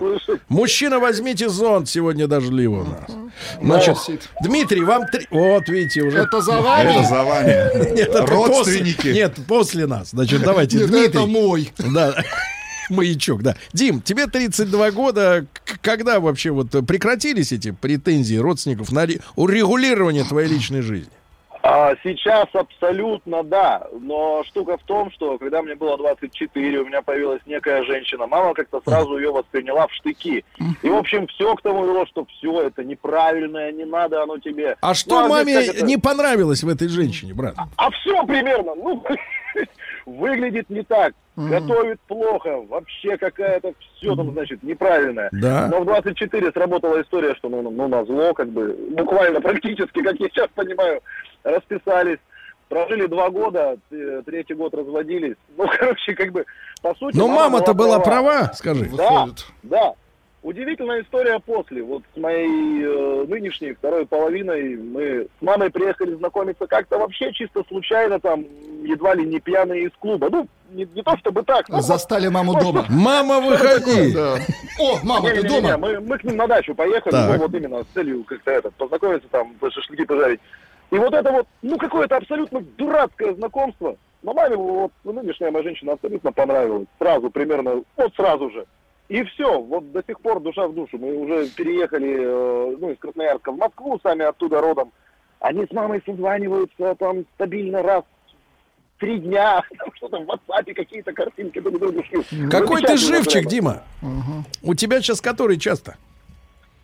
Так, в Москве 8.45. Понимаю. Да, очень живой. Некрасиво спасибо, вышло, Димас, да, спасибо. некрасиво. Значит, ребятушки, отправляйте, пожалуйста, единичку, если ваши родственники, близкие, родные вмешивались или вмешиваются в вашу личную жизнь. Э, Двоечку, если нет, не вмешиваются. Двоечку, да, не Так, вмешиваются. Влад, в вашу личную жизнь вмешивались Я родители? рано покинул отчий дом, поэтому Так. никак, к сожалению, после 10 А вы класса. вмешивались? А, нет, был один Так. а, случай, а, мне мама говорит, Кто она? Владуля, что за девица тебе звонила? Я говорю, да она ошиблась номером, мама. Нет, не. Вот единственный Э, случай. Хорошо, ну вот ваши превентивные удары, которые наносили ваши родители в ваших э, несостоявшихся к тому моменту. Я считаю, что ребенка, конечно, надо воспитывать. да. Воспитывать? Воспитывать не в том смысле, что он, например, делает какой-то выбор, да, а ему говорят, нет, не то. А надо и создавать у ребенка внутри э, отношения, понимаешь, перед уже этим выбором, что он мол, мог бы руководствоваться каким-то алгоритмом. У меня было создано ощущение, ну, наверное, класса, наверное, уже с пятого, да? Что все э, женщины, что, да, все, что все опасные, женщины, опасные. это очень опасно, они претендуют на недвижимость, На вашу недвижимость. на площадь. Нет, тогда это называлось Уже площадь. Так и говорили классе. тебе. Площадь. да, да. И я эту тварь с лестницы спущу, говорила Серьезно? мне мама и бабушка. Да.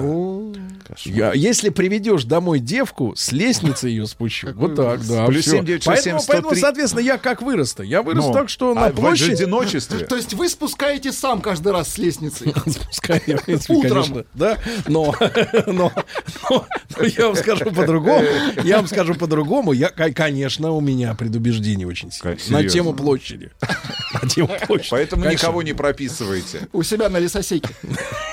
А могли бы нас с Вадулей Да, прописать. мы не женщины. Да. Да, К сожалению. э, значит, женили меня, вот смотрите, из Рязани пишет товарищ, э, женили меня в 21. Жену увидел, это, видимо, восточная традиция.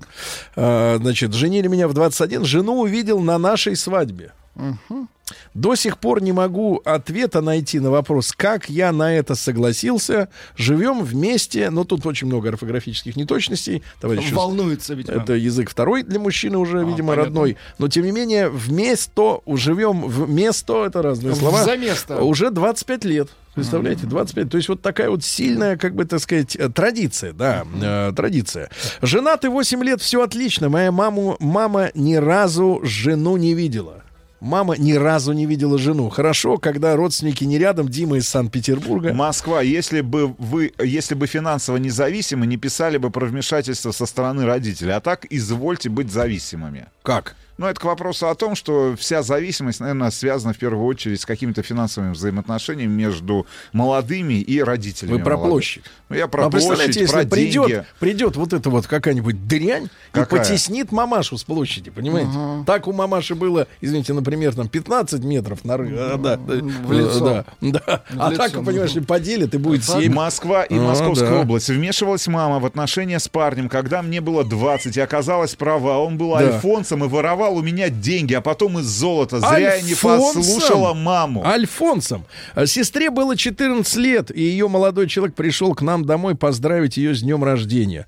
Дверь открыл отец и сказал, еще раз придешь, с лестницы спущу. Сейчас они женаты, все хорошо. Вот эта история с лестницей, понимаете, сейчас же Она как у очень нас... популярна. Понимаете, сейчас как устроены у нас дома? Да, Устроены лифт. они по-уродски, потому что До у нас есть лестничная клетка, Да. да, и сразу лифт. Спускать некуда человека, понимаете? А хотелось, Надо да. через черный ход куда-то, да. А вот те советские дома, значит, с лифтами между этажами, когда пролеты были между, там, между пятым и шестым, между третьим Можно и четвертым. было спустить в да, пролет сначала человека. лифт, ты его сначала, тварь эту туда, раз, На лестницу, спускаешь, потом а в пролет. Там, а там он уже в лифт. Очень хорошо. Сам, слушай, вот сам Сообщение, гаденыш, сообщение да. от Юрия. Мама одной из моих э, бывших девушек говорила напрямую, вам нужно расстаться, вам нужно расстаться, пока штукатурил э, потолок. Умная женщина, а я мог быть умнее и сэкономить. Юрий из Санкт-Петербурга. Да, вот и, э, из Питера, да, вот сообщение. В 2015-м хотели расписать. О, это уже свежая история. Э, легко отметить в узком кругу близких и уехать отдыхать. Вот Рустам вообще хорошо отметил, стоя. Да, в аэропорту. Да, потому что сидя больше влезает еды. Вот. э, Ее родители настояли на нормальной свадьбе, переругивались, свадьбу перенесли на 16-й, а в 18-м мы вообще развелись. Па- Паша, 30 лет, из Санкт-Петербурга. Но самая ужасная свадьба, которую я помню в своей жизни, это моя тетя троюродная. Вот. э, На свадьбе э, скандал устроили. На вашей. На ее, слава богу. Устроили родители м, жениха, что она забеременела до свадьбы. Все встали и ушли. Сергей Стилавин и его друзья.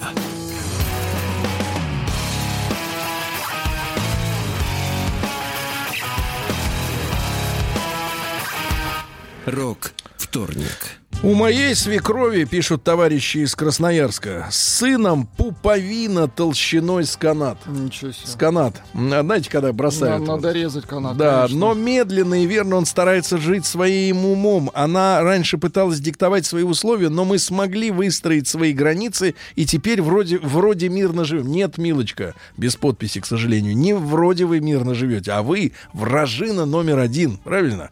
Вот. э, Значит, э, из Краснодара. Юлия пишет, мама переписывалась с иностранцем от моего имени долгое время. Вы представляете? Это ж какая перверсия, да?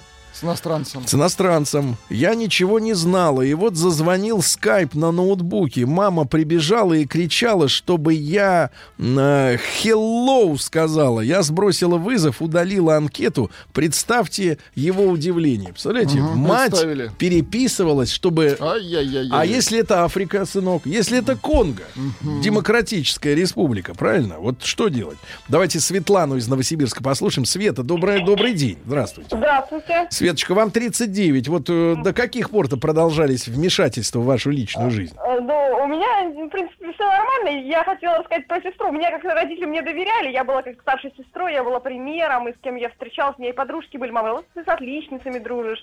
Ты у тебя там э, мальчики такие положительные ухаживают. А сестра, у нее были какие-то подруги всегда, младшая сестра, и вроде какая-то такая Тора, какие-то подружки непонятные какие-то, даже сомнительные, там вообще где-то они ходят и что-то это.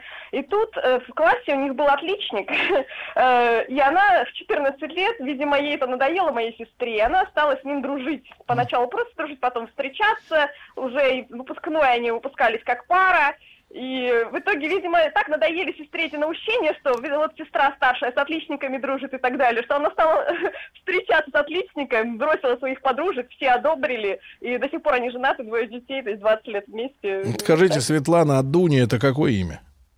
Дуня, а, Дуня Смирнова, Авдотья Смирнова, Авдотья. Нет, Сергей спрашивает, просто хорошее или плохое? Ну, я не знаю, так как бы. А, не знаете. Ну, у- нет, надо говорить по-другому. У меня другое. Вот, да, Мать спасибо. била ремнем, вызывала полицию, выгоняла отцов моих детей из дома, когда я была беременна, Ирина, 41. Мгм. А вот Оля из Краснодара дозвонилась. Оленька, доброе утро.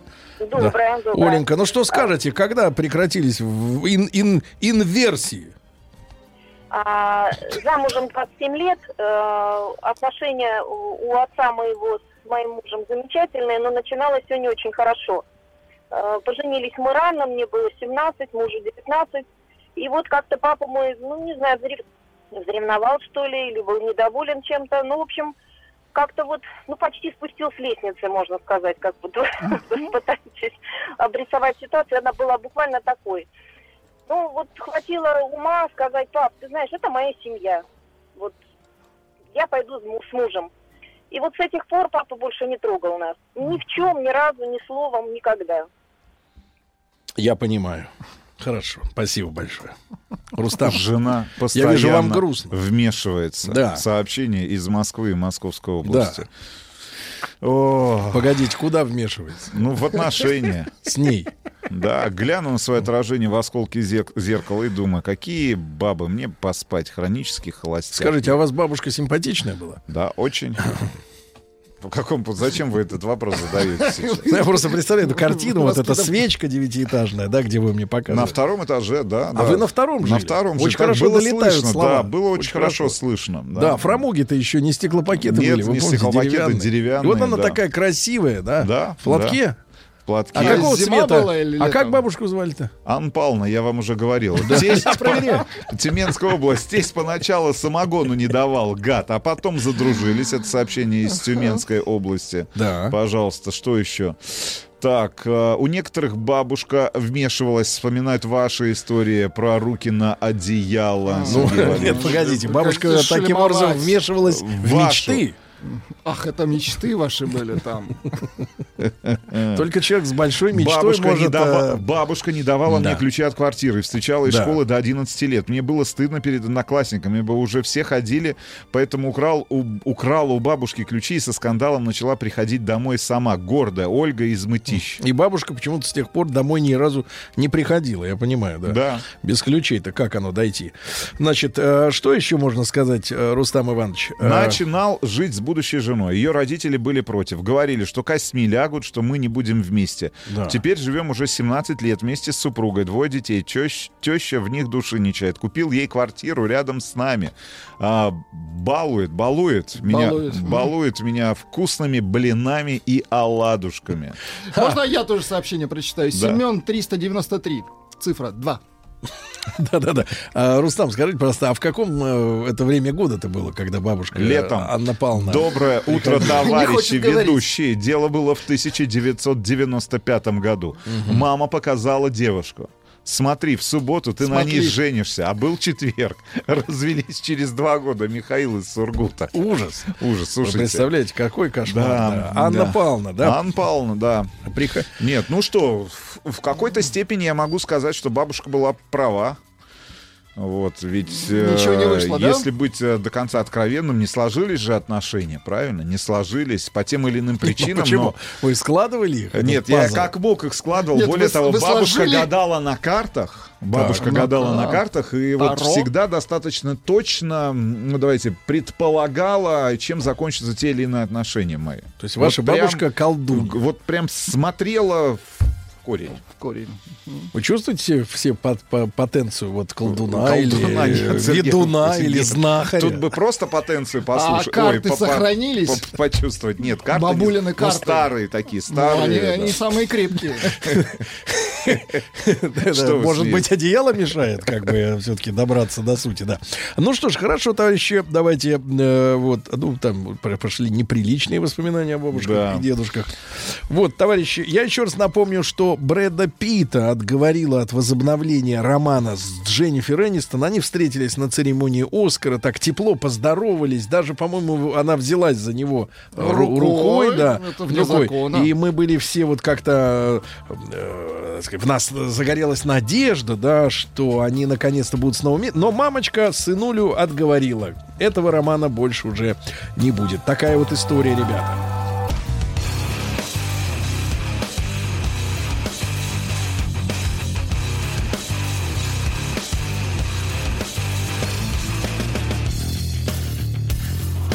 Сергей Стилавин и его друзья.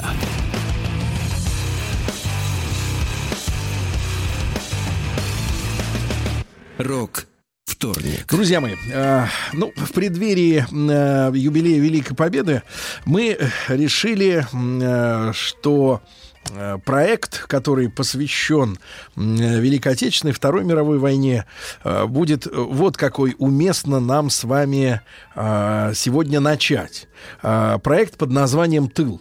Вы видите, что даже мы э, э, до последнего дня решали вопрос э, с названием, да, как э, тут наш цикл программ назвать, э, да, потому что много очень сказано о э, военных наших операциях, да, об этом есть и книга, литература, э, есть э, даже цикл, который мы в свое время готовили, э, несколько серий, да, наших проектов «Война», можно э, найти эти наши программы, эти наши беседы на маяке, э, на сайте радиомаяк.ру, в подкастах, в iTunes, где угодно. Все. Но, конечно, э, все мы говорим да, о том, что есть э, наши героические фронтовики, командиры, э, военачальники, да, замечательные, которые планировали военные операции.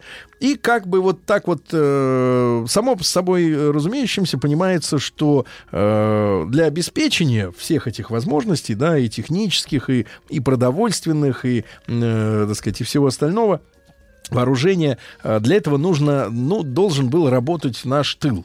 Вот, я, э, может быть, эту тему э, несколько более в плане вот семейных отношений, да, понимаю лучше, чем фронтовую историю, потому что у меня э, мой дед, э, как раз э, будучи военным инженером, да, раз- механиком, разработчиком э, вооружений, э, был э, в, в 41 году он получил э, бронь которая его э, увлекла э, в далекую, в далекую, сказать, в глубинку нашей страны, в Пермь, где в районе Мотовилиха были расположены наши оборонные предприятия, далеко-далеко за Уралом, и там он, вот, как вспоминала моя бабушка, варили, вернее, жарили картошку на клею, вот, э, а картошка была мороженая, так сказать, да, люди не доедали, не досыпали, люди мерзли, и, и люди э, отдавали свое здоровье, силы для того, чтобы э, армия получала вооружение, да, без которого, конечно,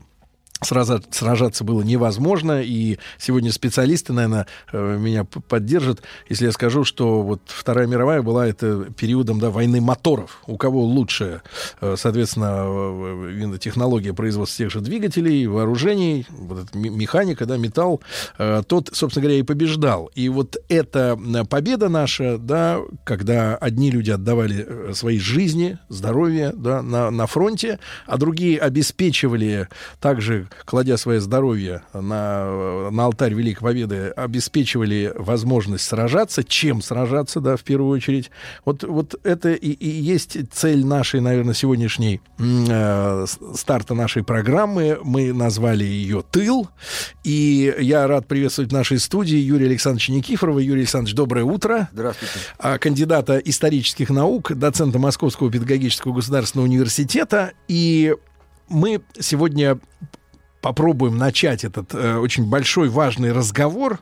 Э, да, условно мы э, хотим э, понять, как случился этот вот переход нашей промышленности, переброска. Это огромная тема, да, наших заводов, э, которые ну, далеко не все из них, да, были предназначены для производства военной техники э, в мирное это время. Такое количество во вооружений просто не нужно, да.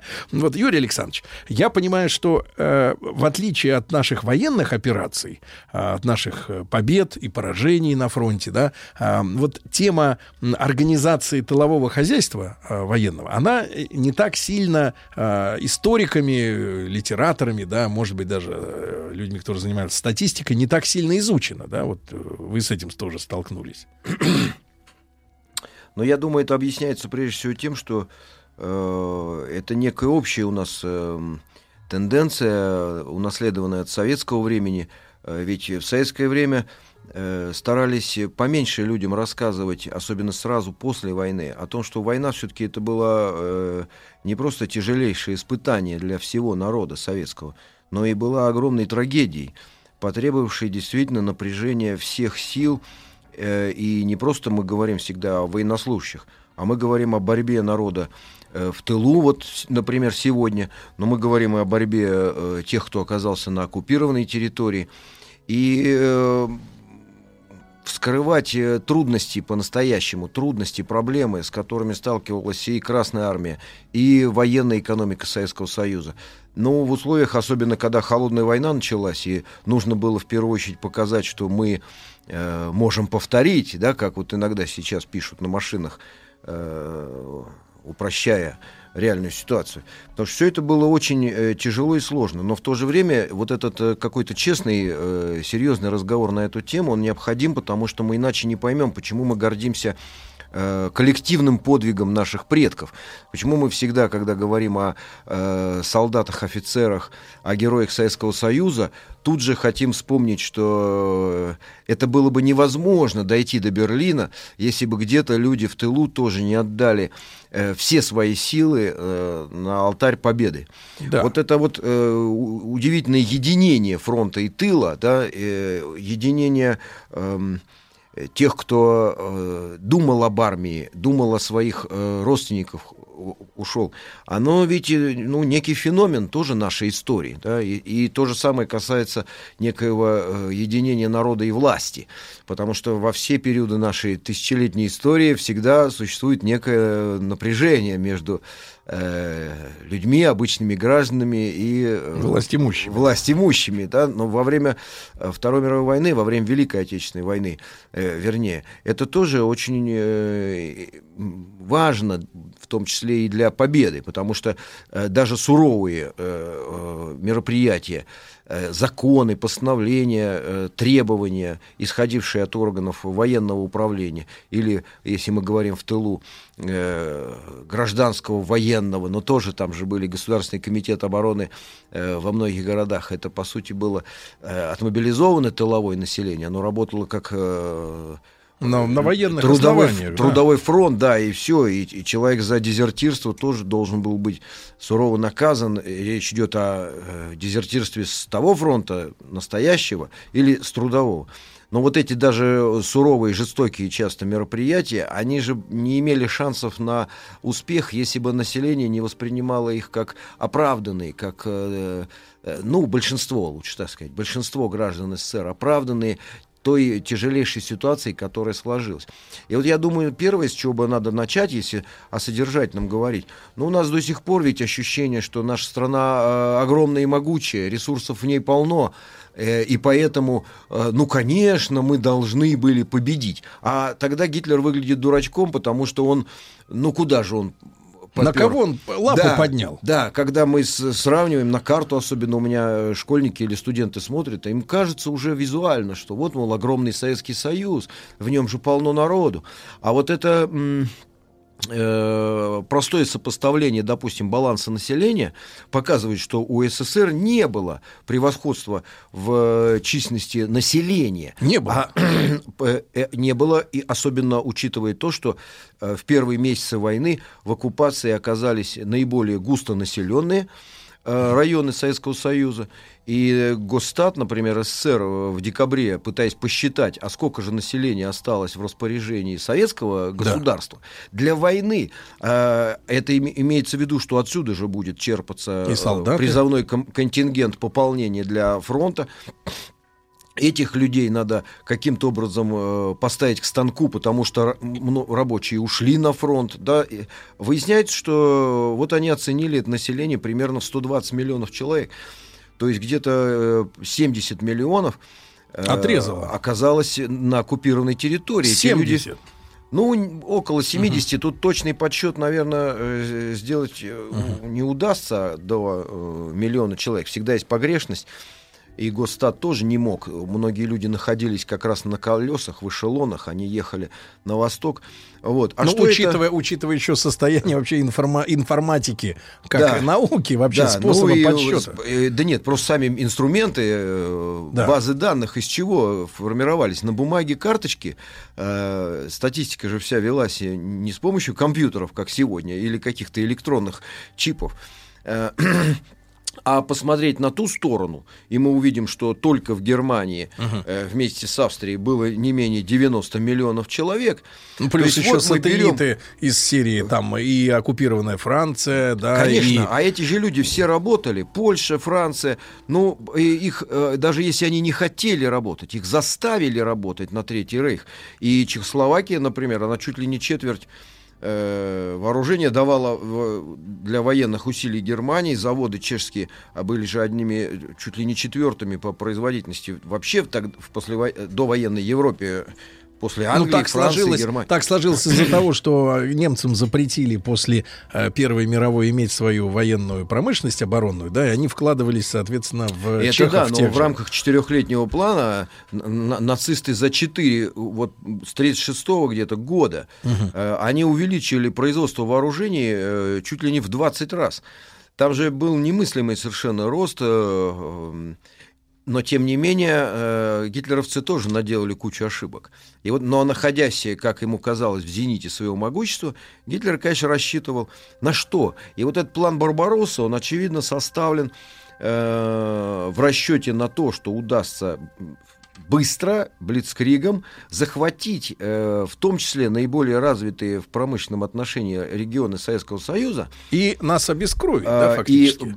И, и а- особо угрожающее положение было с точки зрения вот заводов авиапрома и э, наркомата боеприпасов. То есть вполне себе можно допустить, что если бы гитлеровцам удалось э, захватить не эвакуированную, она же была эвакуированная в значительной мере, это промышленность, территорию, на которой до войны было 1030 промышленных предприятий разных, естественно, не только же это в- оборонпром. Э, Трудовые рабочие ресурсы, это же всегда э, современное производство, а все-таки в Советском Союзе уже были. люди, Это квалифицированные рабочие, их же тоже надо спасать. Туда просто так женщин не поставишь. Э, Нужно упрощать Юрий Александрович, а технологический тогда, процесс. если чуть-чуть отмотать назад. И дальше, да? извините, Да, по- да. последнее. И дальше все, Сталину придется вооружать свою армию э, на Волге Палками. там или да, по- придется вооружать кольями, вилами, потому что советская экономика не справится с э, мощью этого удара. И когда мы смотрим на развитие событий на фронтах в 41 году, когда мы видим, что э, очень часто вместо того, чтобы э, отступить, сдать территорию из- из-за того, что уже, так сказать, с военно-оперативной точки зрения сопротивление выглядит э, неоправданным, да, нужно уводить войска из-под удара. Тем не менее, советское командование, учитывая через э, Государственный комитет обороны необходимость демонтажа и вывоза важнейших промышленных предприятий или оборудования шахт, например, на Донбассе, Э, э, это же была главная Донбасс, главная база угля для центрального района, в том числе для Москвы. Э, Но и не только для того, чтобы И- топить, но и для металлургии. Ну, естественно, да. Естественно, для всей экономики элек- элек- электростанций надо добавить. И вот здесь мы, мы понимаем, насколько значимым был подвиг тех э, солдат офицеров, кто где-то э, вставал, Насмерть. стоял, да, стоял насмерть, хотя безнадежная уже ситуация. Но командиры требовали, понимая, что нужно урожай 41 года спасти, потому что кормить-то нечем будет в тылу людей. Вот эта вот потеря 40 примерно, там 40% населения проживало до войны. э, На этих землях. на- да, то, что гитлеровцы оккупировали э, к зиме 41 года. И нужно было это спасти. И вот первая битва, по сути, первая битва, она была выиграна, э, мы прямо говорим, это эвакуация. Вот если бы э, Советскому Союзу не удалось вытащить из-под носа у немцев э, Юрий Александрович, полторы тысячи крупных Да. заводов, то не- непонятно, как бы дальше страна могла вообще сражаться.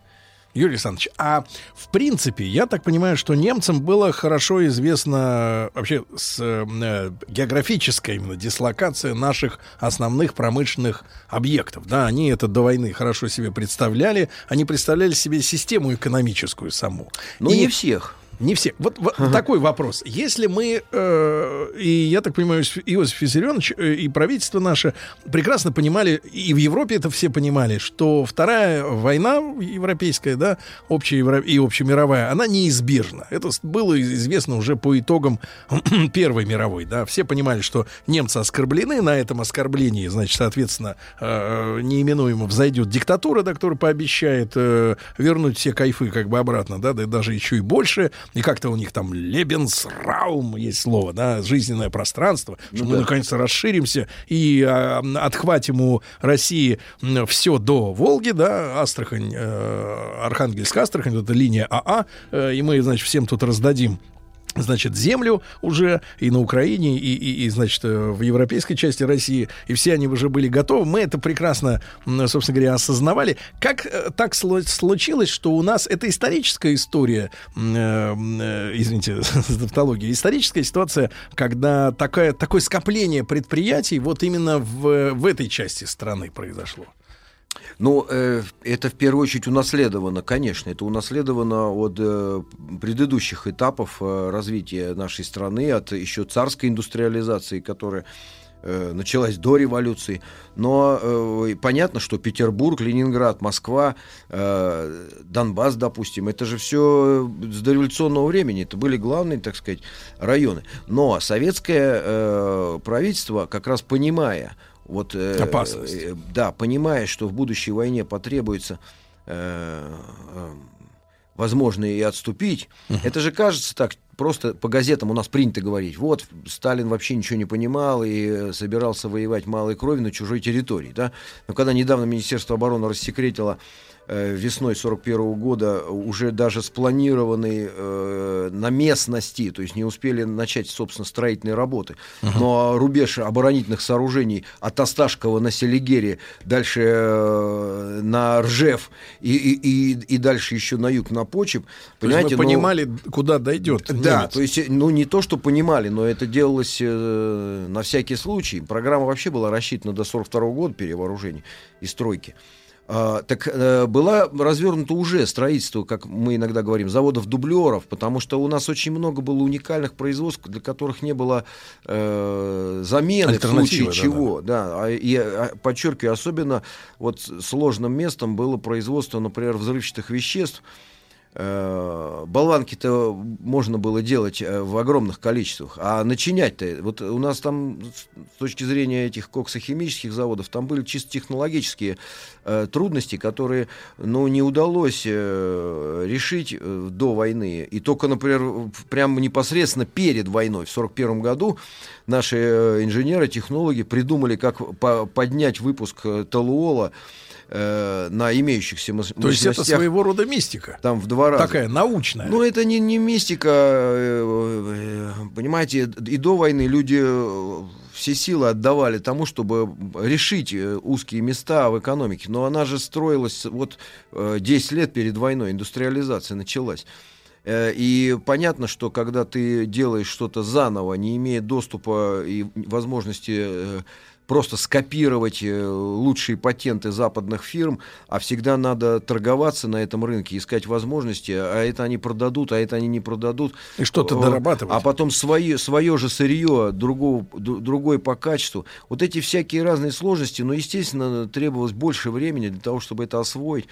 Э, Но уровень инновационной активности, вот здесь я согласен насчет мистики. Да. Если это слово уместно, то оно, Да. конечно, Юрий уместно Александрович, для мы- характеристики инновационной активности Да, в мы тот период. про- продолжим сразу после выпуска новостей. Юрий Александрович Никифоров, кандидат исторических наук, наш новый проект «Тыл».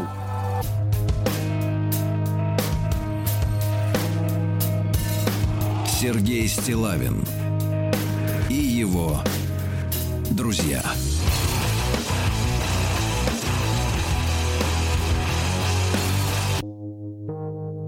Рок вторник. Друзья мои, а, сегодня мы с вами начинаем проект «Тыл». Я рад приветствовать вновь в нашей студии Юрия Александровича Никифорова, кандидата исторических наук, доцента Московского педагогического государственного университета.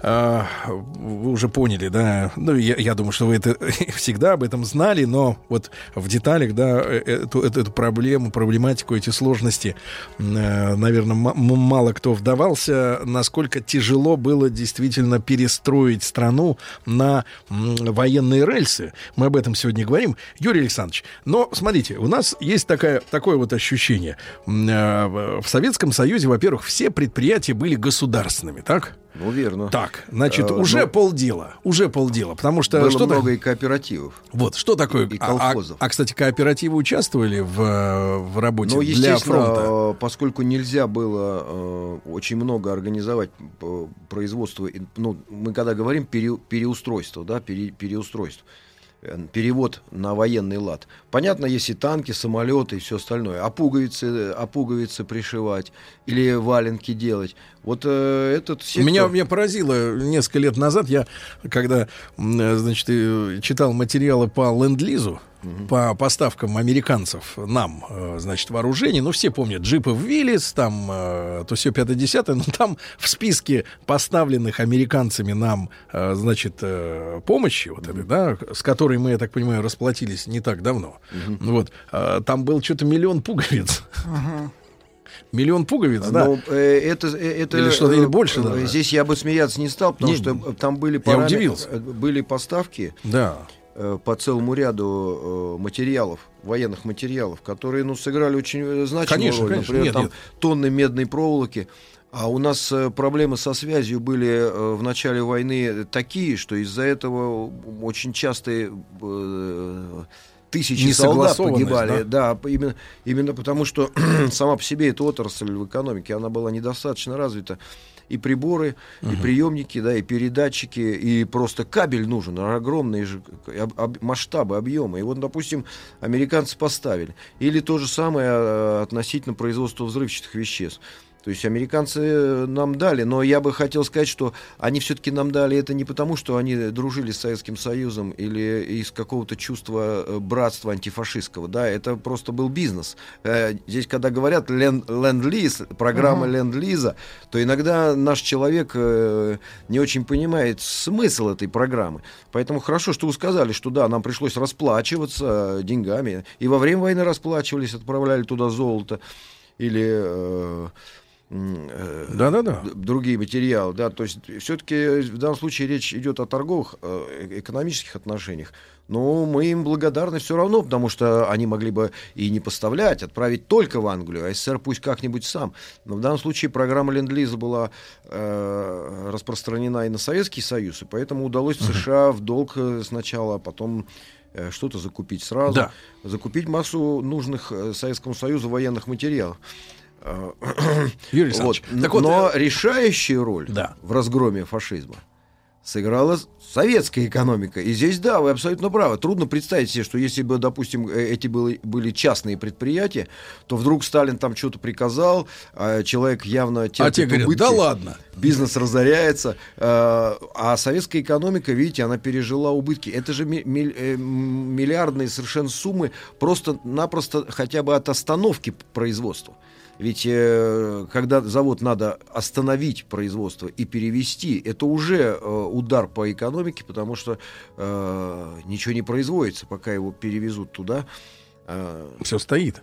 Все, все стоит. Я, я просто хочу вот нашим слушателям э, э, такой мостик от тех событий в э, недавнее наше совсем прошлое э, перекинуть, потому что э, мы же тогда столкнулись очень сильно, да, с отсутствием э, сырья. Опять же, территории захватывались, да, и у нас были проблемы с сырьем или с углем для э, производства этого металла, как сырья, да, из которого. И я так понимаю, что после войны уже были приняты э, такие стратегические решения, что предприятия оборонного или полуоборонного толка должны у себя на складах иметь некое наличие больш... запасов, э, запасов сырья, что в случае, от, э, если будут перерезаны каналы поставок, предприятие продолжит м, эту работу свою, да, к- что, чего не произошло в- перед пе- там, в Великой Отечественной войной, начало. Нет, нет, нет, э, И- накопление, я чему- я к чему- накопление з- да. вот этот мобилизационный запас. И вообще Да, я к чему, я к чему, резервы склоня- накапливались э, до к чему войны. клоню-то, что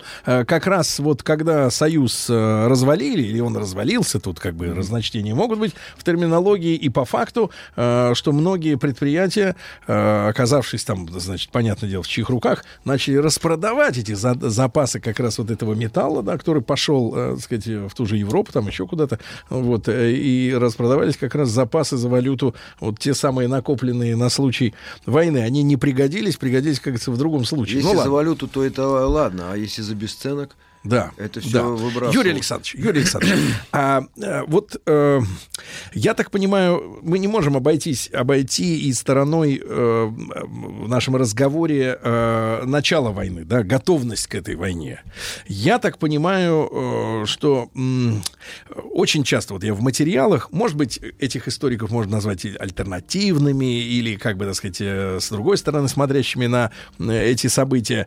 А Можем ли мы, вот с вашей точки зрения, говорить о том, что э, Гитлер не совсем э, представлял э, себе нашу оборонную все-таки мощь э, в- перед началом э, Великой Отечественной войны, уже да, перед нападением на Советский Союз, потому что иногда встречается вот в материалах истории, что э, якобы и англичане ему подбрасывали эти мысли, или его разведка облажалась, но якобы у него были представления, что Советский Союз выстроил единственную только линию обороны, значит, которую, прорвав которую можно дальше маршировать за два месяца до Москвы, и все, и, и Блицкрик, а якобы после того, как война началась, и он столкнулся с несколькими линиями, да, вот, э, выстроенных, э, ну, не то чтобы укреплений, а именно вой- войск, да, вот, э, оборонявшихся, он э, понял, что война проиграна. Ну, э, здесь э, тоже трудно все в кучу валить, да, а как-то надо э, упорядочить э, э, эту проблему. Э, Конечно, гитлеровцы переоценили, как выяснилось, свои силы. Но когда вот это планировалось, то у меня вот, например, нет ощущения, что это безнадежно с самого начала, потому что ведь все зависит от того, будут советские люди сопротивляться, да, или сможет советская экономика выдержать этот удар и вывести из-под удара важнейшее производство. Э, Ведь эм, э, чем Сталин вооружил вновь формируемые дивизии. Вот если бы ему их нечем было формировать, дивизии, которые отмобилизовывались и формировались после э, поражения э, в июне, в июле э, приграничных округов, войск приграничных округов, но и все, но это невооруженные люди, кому они могут нанести вред-то? Вот здесь, конечно, стратегия Блицкрига, она предполагала, что разгромив отмобилизованную, пусть и частично, да, не полностью, но основную Красную армию, основную ее мощь, Сталин просто не сможет формировать бесконечные дивизии. Как, То есть вы откуда он вот их возьмет? Очень важную мысль, мысль вы сказали, Юрий Александрович. Именно э, а, ориентируясь на настроение народа, да? Готов Ну ли народ, и как он экономики. настроен? Народ да. может быть настроен очень хорошо, но вилами и колями партизаны, понимаете, не могут выиграть войну. Во- Войну выигрывают самолеты. А наши даже ведь показали немецким, э, представ- немецкой делегации, там, представителям посольства, в том числе военным атташе Германии, в апреле, по-моему, 41 года свозили на несколько авиазаводов, чтобы показать, что у нас вполне себе современная авиация, и вот она производит. Но на немцев это произвело иное впечатление, потому что Гитлер сказал, ну если мы будем еще ждать, М. то через какое-то время вообще мы не сможем на них напасть. Нам надо решить проблему сейчас, иначе Советский Союз слишком усиливается, слишком. Иногда говорят, что они воспринимали Советский Союз как колосс на глиняных ногах, но это в пропаганде, да, вот эти идеологические э, Штампы. доктринеры, которые действительно верили в превосходство арийской расы, э, что, мол, вот сейчас славяне разбегутся, им нужен кнут, э, да, достаточно вот ударить, и эта страна рухнет. Но это, эти разговоры вот очень трудно сказать, насколько они реально учитывались. Но то, что немцы свою экономику, как ни странно, не перевели, по сути, в режим э, военного времени. У них производство танков э, было как раз э, самым низким было вот э, здесь, в сора- в с- 40-41 году, да, то есть готовясь к нападению на СССР, э, Гитлер решил, что у него все есть для этого, и, и запускать какой-то тотальный маховик тотального производства, тотальной мобилизации рабочей силы, они это немцы сделали только по- после поражения под Москвой. М. А вот если бы у него было, допустим, производство танков по э, 500-600 э, Машин. машин э, хотя бы в месяц, да, э, в 41 году, и они могли бы покрывать свои потери, а так получилось, что немецкая армия просто истекла кровью, они не могли дать э, нужное пополнение и нужную технику для возмещения потерь. Но с другой стороны, это же заслуга Красной армии, потому что потери их оказались выше, чем они сами привыкли.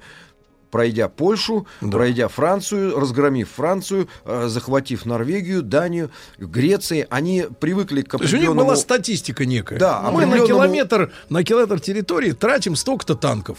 Конечно. И здесь будет то же самое. И здесь Красная Армия, может быть, она еще хуже будет сопротивляться, чем Да. французская, э, да, отмобилизованная полностью. Здесь удар вот в расчете на внезапность, и Красная Армия разбежится, конечно. Э, И с одной стороны мы видели на немецких э, кадрах хроники колонны советских военнопленных, но э, даже эти кадры, пропагандистские, фашистские кадры, даже они показывают, насколько наши э, бойцы, попавшие в плен, они выглядят уже изможденными э, и оборванными. То есть эти люди неделями где-то скитались в лесу, они не хотели сдаваться. Это не те, кто вот при первом выстреле поднимает, да? В чистенькой форме. Чисть. А это же видно даже по колоннам, где эти люди, э, как они пытались уйти на восток из окружения, как они боролись, чтобы выйти. И только потом они э, уже в безвыходной, по сути, ситуации вынуждены были сдаться. Э, Люди сопротивлялись в котлах, э, боевые подразделения э, погибали, в основном захватывались тыловые учреждения и части. Часто те, кто, кому оружие-то не досталось, да, это для объяснения. У нас сейчас модно, понимаете, стало модно вот показать этот 41 год исключительно через призму фашистской хроники. Я сколько раз в интернете наталкивался и даже в кино возьмут эту Deutsche Wochenschau, вот он 41 год, но это же снято с определенными целями, без всякого, так сказать, Мастерами жанра. мастерами, причем э, жанра, да, для того, чтобы своим немецким женщинам показать, э, не бойтесь, не бойтесь. В Германии же тоже был э, очень грустное настроение у населения в связи с известием о нападении на Россию. То есть это не было воспринято как бравурное такое, ну сейчас мы наконец-то их там Вот замочим. как раз немцы уже, они уже втянулись в войну, и тут еще Россия. У них не было энтузиазма среди простых граждан. А им надо было показать что-то. Да нет, нет, это легкий поход. Все это, в общем, пропаганда, не более того. Так давайте про эвакуацию немного Да, скажем. конечно, потому что это вот, конечно. вот это чудо. э, э, у нас в литературе часто говорят чудо эвакуации, подвиг эвакуации. Потому что это действительно в мировой истории это абсолютно беспримерный э, Подвиг. подвиг э, тех людей, кто этим занимался. Конечно, приукрашивать тоже сегодня мы не можем. И сказать, что все вывезли и никого не бросили и не забыли, нельзя. Потому что приходилось э, учитывать пропускную способность железных дорог и э, наличие элементарно вагонов. И, и вот это было узкое место для сове- советской транспортной системы, потому что Так протолкнуть... ладно, их надо было туда гнать груженными, а обратно Они возвращать же шли, пустыми. да, они же шли на фронт. Э, Да. На фронт шли в первоочередные э, воинские перевозки. Ну, нужно было э, десятки Друзья мои, эшелонов. Юрий Александрович Никифоров с нами сегодня. Сергей Стилавин и его друзья.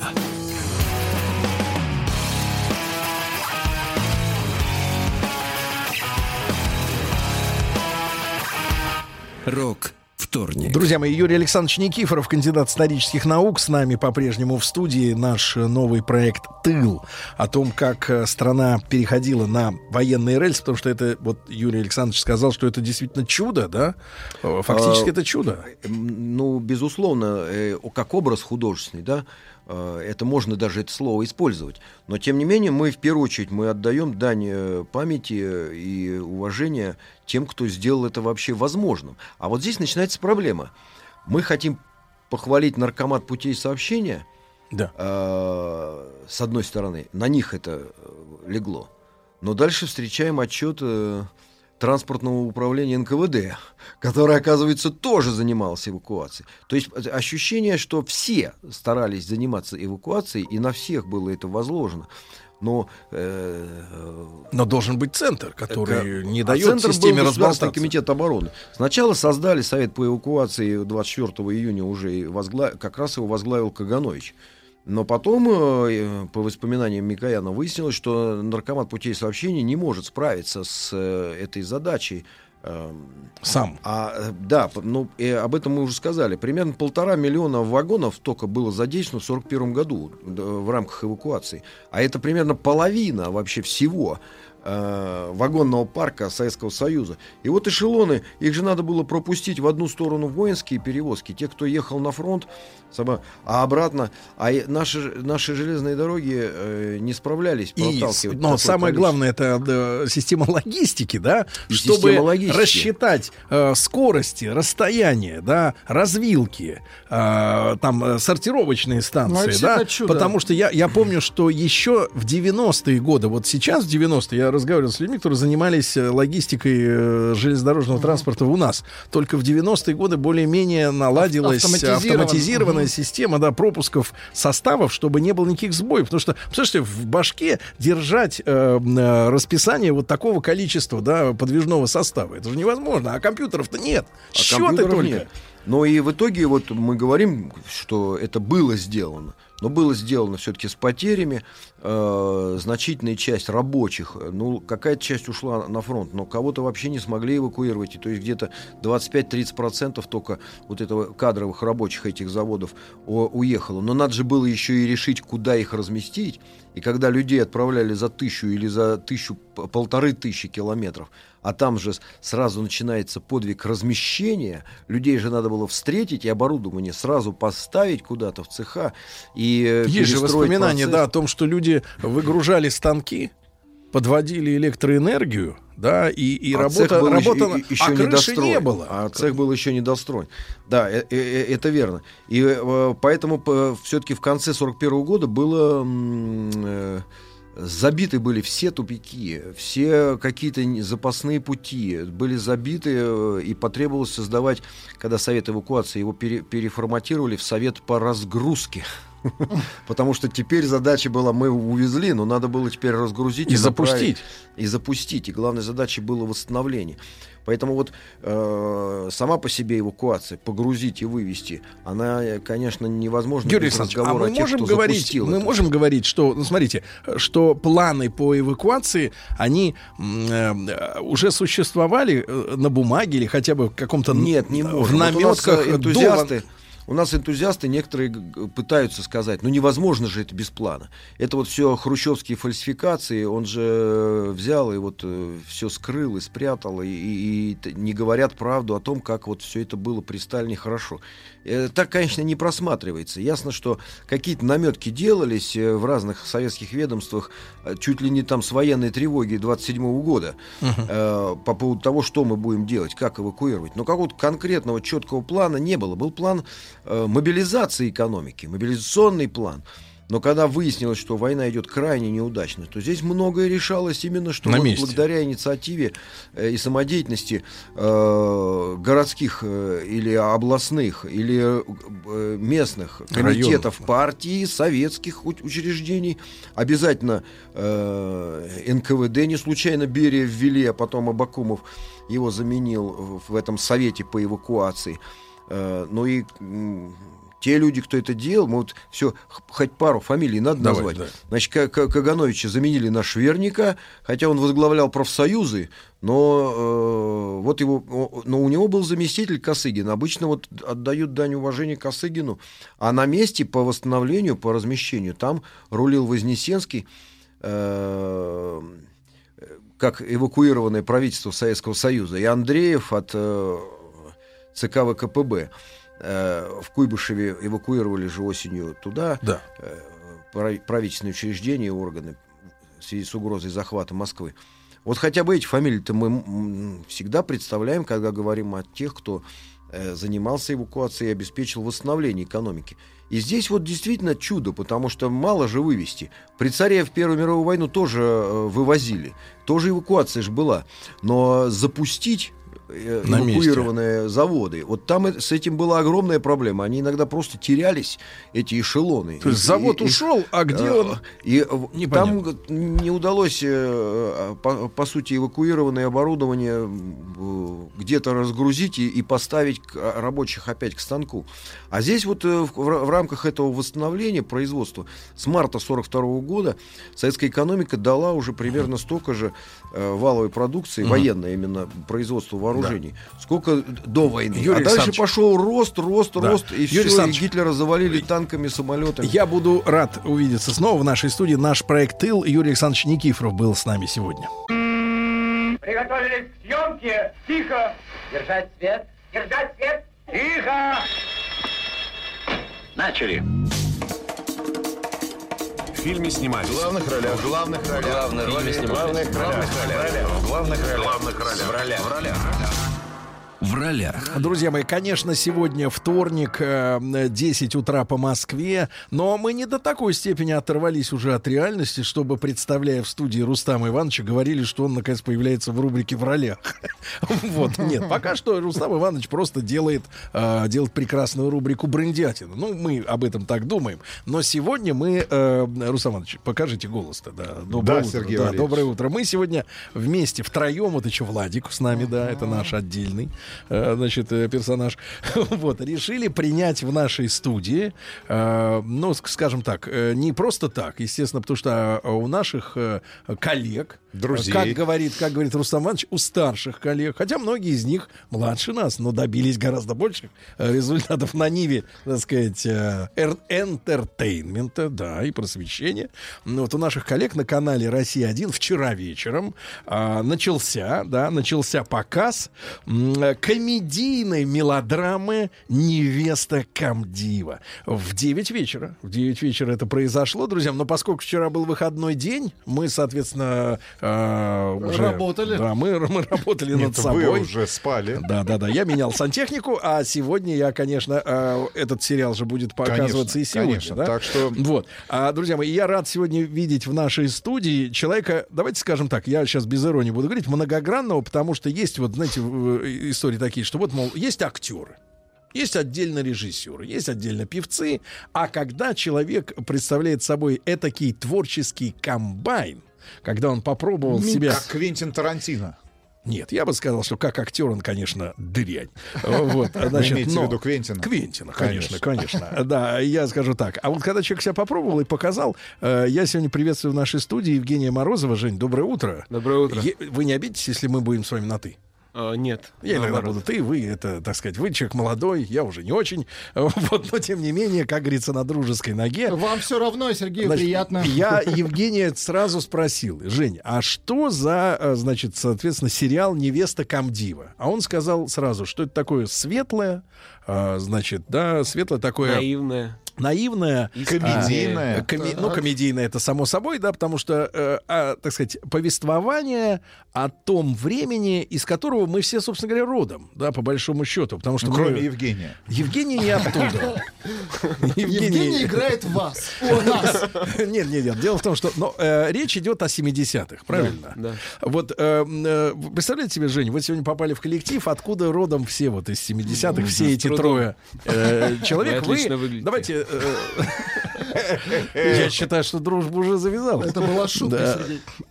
Это была не шутка. Да, да, Евгений, не надо. По больному. Вот, Жень, а, вот, а вы родились, соответственно, на 10 лет позже. В 83-м. Да, меня. Да. Вот. А. И, соответственно, вот для вас лично, давайте мы потихоньку подберемся к э, сериалу, да, Да. но для вас лично, для, ну, я себе представляю, вот для меня та- такое же время, там, это начало 60-х, грубо говоря, Битлз, Гагарин полетел в космос, но это что-то за гранью вообще понимания, это что-то такая история, история, история, что-то было давно. Для вас 70-е, вот вы как их воспринимаете? Это тоже было до как вас? что-то очень тихое, чистое. Я э, не знаю, это все равно у меня ассоциируется с детством, хотя я тогда не жил и в планах у родителей не был. Они еще, наверное, не они еще знакомы были. Не знакомы были, да, занимались каждый своим. Папа гонял на велике, наверное. Вот, э, это что-то очень чистое, тихое, без мобильных телефонов, и мне всё Более того, э, Женя, Да. мы тоже без них выросли. да. да и я часть жизни прожил без этого. А, Что-то что в этом... Мне нравится интонация. Когда я читаю или смотрю старые фильмы, мне нравится интонация, с которой люди говорили. А вот чем отличается? Вот как ты как человек творческий, Ам. тонко чувствующий, вот э, чем отличается именно очередь, интонирование? искренностью. Если, если человек врет, он как-то врет э, искренностью и с как- каким-то авантюризмом, на мой взгляд, каким-то... э, Творчески врет. Каким-то, да, они какие-то все немножко как Сирано де Бержераки, знаете, немножко все... э, Носатые? с- э, нет, со шпагой. А, И с представлениями о чести. Вот в чем, чем дело. Мне кажется, что это было. Это мои представления, я не был тогда, но вот что То было, есть было- вы- были понятия о чести, было понятие о слове. Дал слово, держи его. Вот это было. Как вы получили предложение, от которого не смогли отказаться? Я прочитал участие? сценарий и пошел э, поздороваться с продюсерами. Сказ- И подмигнуть им, что я, я бы хотел. Это потому что мне очень понравилась легкость, с которой это написано. И... Это сразу чувствуется? Вот, Да, это сразу чувствовалось в сценарии. Эти все э, шутки. Мне было ощущение, что я прочитал хорошую советскую комедию. Подумал, о, этого не хватает сегодня. Какой-то простоты. Какой-то без э, тройного дна и э, каких-то вот таких, знаете, ходов э. Вычурности На какой-то. десятой минуте серии, на пятнадцатой и на семнадцатой она подскальзывается. Вот этого нет. А э, команда сценаристов, вы же тоже пробовали себя, да, Да. как э, и неоднократно, и Да. ваши фильмы по вашим сценариям тоже, и Лондонград, да, тоже, да. Да. Вот скажи, пожалуйста, а э, э, ребят, которые работают над сценарием, они чем э, еще зрителям э, уже запомнились? Или это молодая команда? Это какая-то молодая команда, и я, к сожалению, даже не знаю лично. Ну, то есть э, вот не знаю. Мгм, Свежая Да. команда. Но я по Отлично. слову понимаю, что они какие-то э, какие-то чистые люди. Не знаю, как они их вытащили. А как ты откуда. думаешь, такой философский вопрос? А где сейчас, ну, вот я тоже посмотрел одну комедию на выходных. Так. Вот, я был в шоке, потому что, а, потому что комедия, которая была марки- Немецкая, марки- маркирована 12+, в российском прокате, а, впервые в истории, значит, я назову вещи своими именами, можно? Там роботу делали минет. Это ну, реально. нет? Я, я, я, был в 12 шоке, плюс. я был в шоке от, от такого сюжетного хода. Вот скажи, пожалуйста, вот на фоне вот этой грязищи, да, такой подобной, где черпать чистоту для того, чтобы создать э, действительно, ну вот, э, атмосферу э, тех лет, где такие шутки, такие сюжетные ходы, они не то, что были невозможны, не то, чтобы людей повели сразу расстреливать, их бы сразу повели в психиатрическую лечебницу, и там бы они провели бы под передолом, как передол, газа? Галоперидол. О, вот Рустам знает, он, в принципе, но ты стоял с той стороны шприца, да, значит, да. Э, Да, он, доктор. Название для сериала. Он по ту сторону шприца. Да, отличное название, тоже чисто и культурно, да. Про советскую психушку, как лечились Наполеоны, Ленины там и так далее, другие. Ну Вот. Ты понимаешь, где набраться чистоты, если люди считают нормальным вот сделать такие ходы в так называемых комедиях? О, это надо к мамам с папам идти, мне кажется, в первую очередь. Это, э, мне кажется, что такие ходы возникают. Я не видел фильм, поэтому это немножко вырвано из контекста, но э, такие ходы возникают от, от, э, от того, что человек не может занырнуть в простые человеческие отношения. Вот кто пишет, допустим, потому что всегда сложнее написать сцену, где мужчина смотрит в глаза женщине и говорит, я тебя люблю.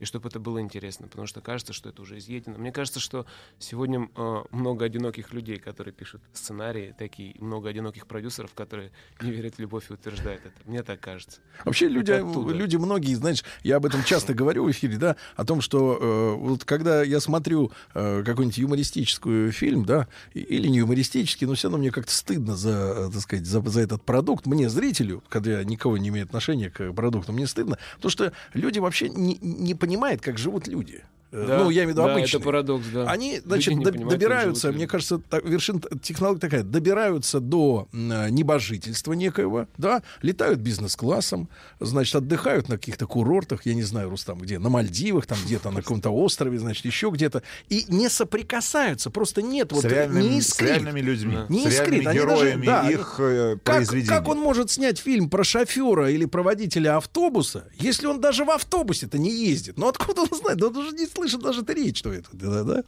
Да, же есть в ужасно. этом- вот скажи, правда. пожалуйста, а тебе, тебе получается вот быть с народом? Да, вот получается. ты. Как ты это? Я и есть Где народ. ты? Я и есть народ, вот так. Евгений Морозов, я и есть народ. Да. Да, Скажи, пожалуйста, брат, ну а действительно, а, а, вот э, это вот от воспитания зависит? Или ты себе, ты себе сказал, я не хочу отрываться от людей, от обычных, я для них работаю, я для них снимаюсь, а не для тусовки, вот, которая будет говорить, э, Морозов, ты что-то там вот круто снялся, чувак, да. Какой рейтинг, да-да-да. Сколько вот, денег вложено. знаешь, как на да. Этих на тусах, на Да, всех, знаю. э, все друг Знаю, друга да. облизывают, оно это не имеет никакого отношения к восприятию искусства в зрительном зале, где люди плюются и уходят со середины. Допьют бутылку вина и уходят.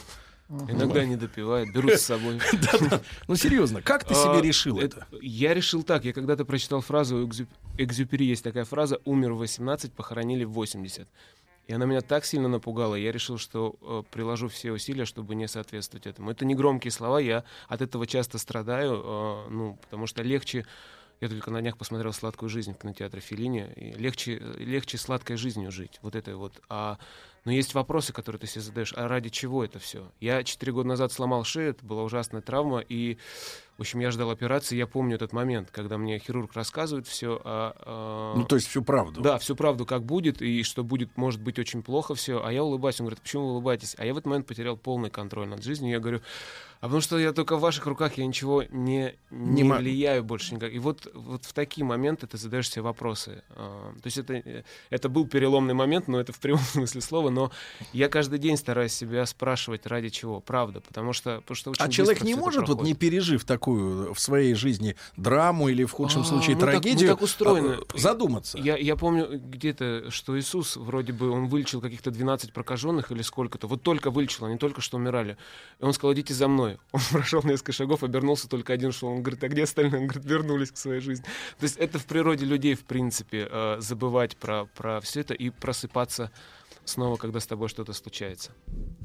А, Жень, тогда мы хотим узнать о чистом э, новом э, фильме, да, который вчера стартовал на канале Да. Россия Сериал. 1 в 9 вечера, да. Но я не. вот Невеста скажи, для вот- Камдива. Вот, скажи, пожалуйста, ты, Невеста Камдива. ты, Ка- невеста ты, Камдива. ты же различаешь кино и Да. так называемые сериалы. Потому что если мы берем современную там американскую или западную традицию, да, то у меня полное ощущение, мы об этом сто раз говорили, э, все лучшие силы, силы ушли в сериальное Да. кино, да, потому Да. что полный метр двухчасовой там или полуторачасовой, он э, ну почему-то вот просто показывает бессилие какое-то в последние годы, да.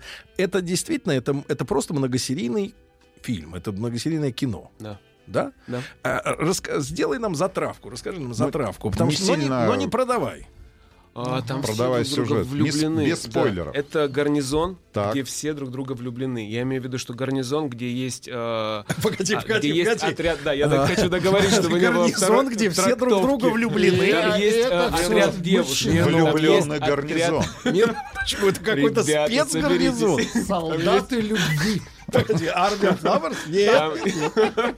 Там, есть отряд девушек-телефонисток. Так. Все, А, они в центре внимания. И, естественно, и большая текучка кадров у телефонисток, они часто уходят в декрет. И работа опасна, как говорит Камдив Кузин, работа опасная, когда он нанимает новую. И, собственно, об этом история, потому что это, они там все друг в друга перевлюблялись, и мой персонаж тоже, в общем, там... э, и все это чисто, без постельных сцен. Не поверьте, ни одной постельной сцены. Они, вот скажи, пожалуйста, вот это вот как бы искусственно оттуда вырезаны? Или Нет, нет, даже это- не, это- или это зритель даже не хочет? Не хочет, чтобы Нет, они не просились просто даже. Они просились на экран? Просились эти сцены? Нет, нет, они не просились, там о другом. Там о другом. Там о, о вот об этих чистоте, чистоте взаимоотношений. Потому что когда я смотрю сериал, мне кажется, все такие лихие вокруг. Ну просто пригласить девушку, провести с ней ночь. Да не проблема, серьезно. Ну серьезно. Нет, ну, нет или коне- серьезно? Вот Или это с вот двумя сразу, да не адская. проблем. Нет, конечно, не так это. В жизни мы до сих пор, в 2020 году, э, сомневаемся, комплексуем, э, скромничаем, боимся, краснеем, э, потеют ладошки, когда мы говорим просто э, «Привет, можно твой телефон?» А она говорит «Еще нельзя», например, и все. И человек отправляется писать пост в Фейсбуке «Жизнь зло». Погоди, а я тебя поправлю, кстати говоря, поправлю на тему телефона. А ты вот говорил, что не было в 70-е смартфонов, там, да, социальных сетей. Более того, не у всех людей дома в принципе Да, был телефон. да. Вообще, в принципе. То есть, в принципе, позвонить кому-то, надо, это же надо сейчас понять. Ну, Вы, Сергей, сейчас Некуда. эту Было проблему проще Некуда решаете, решить. смахивая влево или вправо, правильно? Очередной анкет. Даже звонить не надо. Мне кажется, это, это как раз, как раз может быть не очень хорошо, что мы так быстро, ну, как бы не подходит, меняем. Имя не нравится, меняем человека, смахиваем. Ну, имя многое определяет, согласись. Вот Сергея Евгений. много предрассудков. Нет, как А рассказывал он мне мой, Рустам. И очень разные как, люди. как рассказывал мне мой очень дедушка про своего а, отца, как их женили э, в это было э, в Оренбурге ка- казачьи, значит, э, казачьи станицы. Просто выстраивали парней и выстраивали девушек. И кто напротив, та твоя жена. Будь добр. Так Классно, тем и интересно. сильна казацкая эта традиция. Да. Тем и вот сильна. ты крутись, вертись. Нет, как хочешь. А, а я кто тебе знаешь, что скажу? там. А я тебе знаешь, что скажу? А вот это очень отлич, э, блестящий пример, потому что он говорит о следующем. Ты должен быть на своем месте. Да. На да, своем да. месте. Не на том месте и попал не туда, не на ту. Правильно? Да. Вот. так. Хотели бы в такую станицу, Сергей? Да у него есть в смартфоне такая А, у него на станица. лесосеке там. Он просто Минуточку, там один. Минуточку. Невеста а Камдива. много. Погоди. А Камдив, он, погодите, там я вот почитал некоторые материалы. да? во-первых, кто исполняет главную роль? Нет, там история такая, что ты вот говоришь о чистоте, о светлости Да. какой-то, да? Да. А ведь начинается-то с аферы. Саферы, но Саферы. не наших персонажей. Не, не, просто где-то, да, Мерзавец, девушка. которого не- и в кадре-то нет, только фотография. Вот, а, я так понимаю, девушка едет э, свататься к Камдиву, да? Она едет, ее позвал замуж, позвал... э, Аферист. аферист, да, который, выставлял переписке. себя комдивом гарнизона. И она едет к нему. А он и не в Приезжает, теме. а там Аверин, да. А, Комдив. Она говорит, я к комдиву, я его но- невеста. Ну, это неплохо. В общем-то, всякое бывает, конечно. И вот это... И, а обратно уже никак. И завязываются А, Но отношения. ей стыдно возвращаться обратно, потому что она сказала родителям, что, ну, то есть, как сказать родителям, что она поверила аферисту. Вот и она остается в этом гарнизоне. Я сегодня буквально читал новости, там э, значит, специалисты разложили э, квалификации различного Мгм. рода э, аферистов, которые Мгм. девчонок э, на деньги. Потому что у нас э, такое время-то изменилось совсем, да, вот с тех пор, как э, сюжет э, сериала, э, так сказать, «Невеста Камдива», женщины стали зажиточными, их можно вспотрошить, я имею в виду их запасы э, налика и без налика, и, значит, э, десятилетиями, сейчас уже вот сегодня читал, даже фа- фамилия где-то была, э, вот, вот, фамилия, пожалуйста, Краснодарец Якуба 10 лет обманывал же- женщин, значит, знакомился с ней, э, расспрашивал о ее проблемах. Если нам делала ремонт, он говорил, что он торгует э, Что он маляр. э, строительными товарами, Так. э, покупал ей со скидкой, э, ну там Кирпичи. обои, э, цемент, да, на ее день, но со скидкой, с хорошей. Так. Потом втирался в доверие, через несколько дней брал уже у нее деньги под какой-то бизнес, под предприятие и исчезал. 10 лет. 10 В лет одном человек гастро- городе? га- Нет, по всей стране гастролировал. Вот наконец-то взяли. Другой представлялся Ударцев э, сотрудником ФСБ. Рассказывал историю о спецоперациях в горячих точках, там в Адисабебе, еще где-то. Вот. А потом э, брал э, у нее 100 тысяч, у кого-то полмиллиона. На И тоже, и тоже исчезал. Понимаете, А вы кем другая представляетесь, Сергей? Сергей артистом. Говорит о наивности наших женщин. Вот они, смотри, они остались, остались чистыми, несмотря на то, что вот в различных, э, так сказать, так называемых комедиях их рисуют достаточно, так сказать, примитивными и грязными красками. Нет, нет, они от большого желания, от большого желания любви. А почему они продолжают верить, несмотря на то, что вот вся эта мразота ходит по стране и потрошит их? Несмотря на. Кубышки, кубышки потрошит. всех собрать и поговорить. Всех. Вот этот Да. фильм позволит, э, в котором ты снялся, да? Кстати, когда зас- закончились съемки, получается? А, Получается, где-то месяцев 9 назад. восемь. Да ладно, и, та- и потом постпродакшн шел. Да, да, да, да.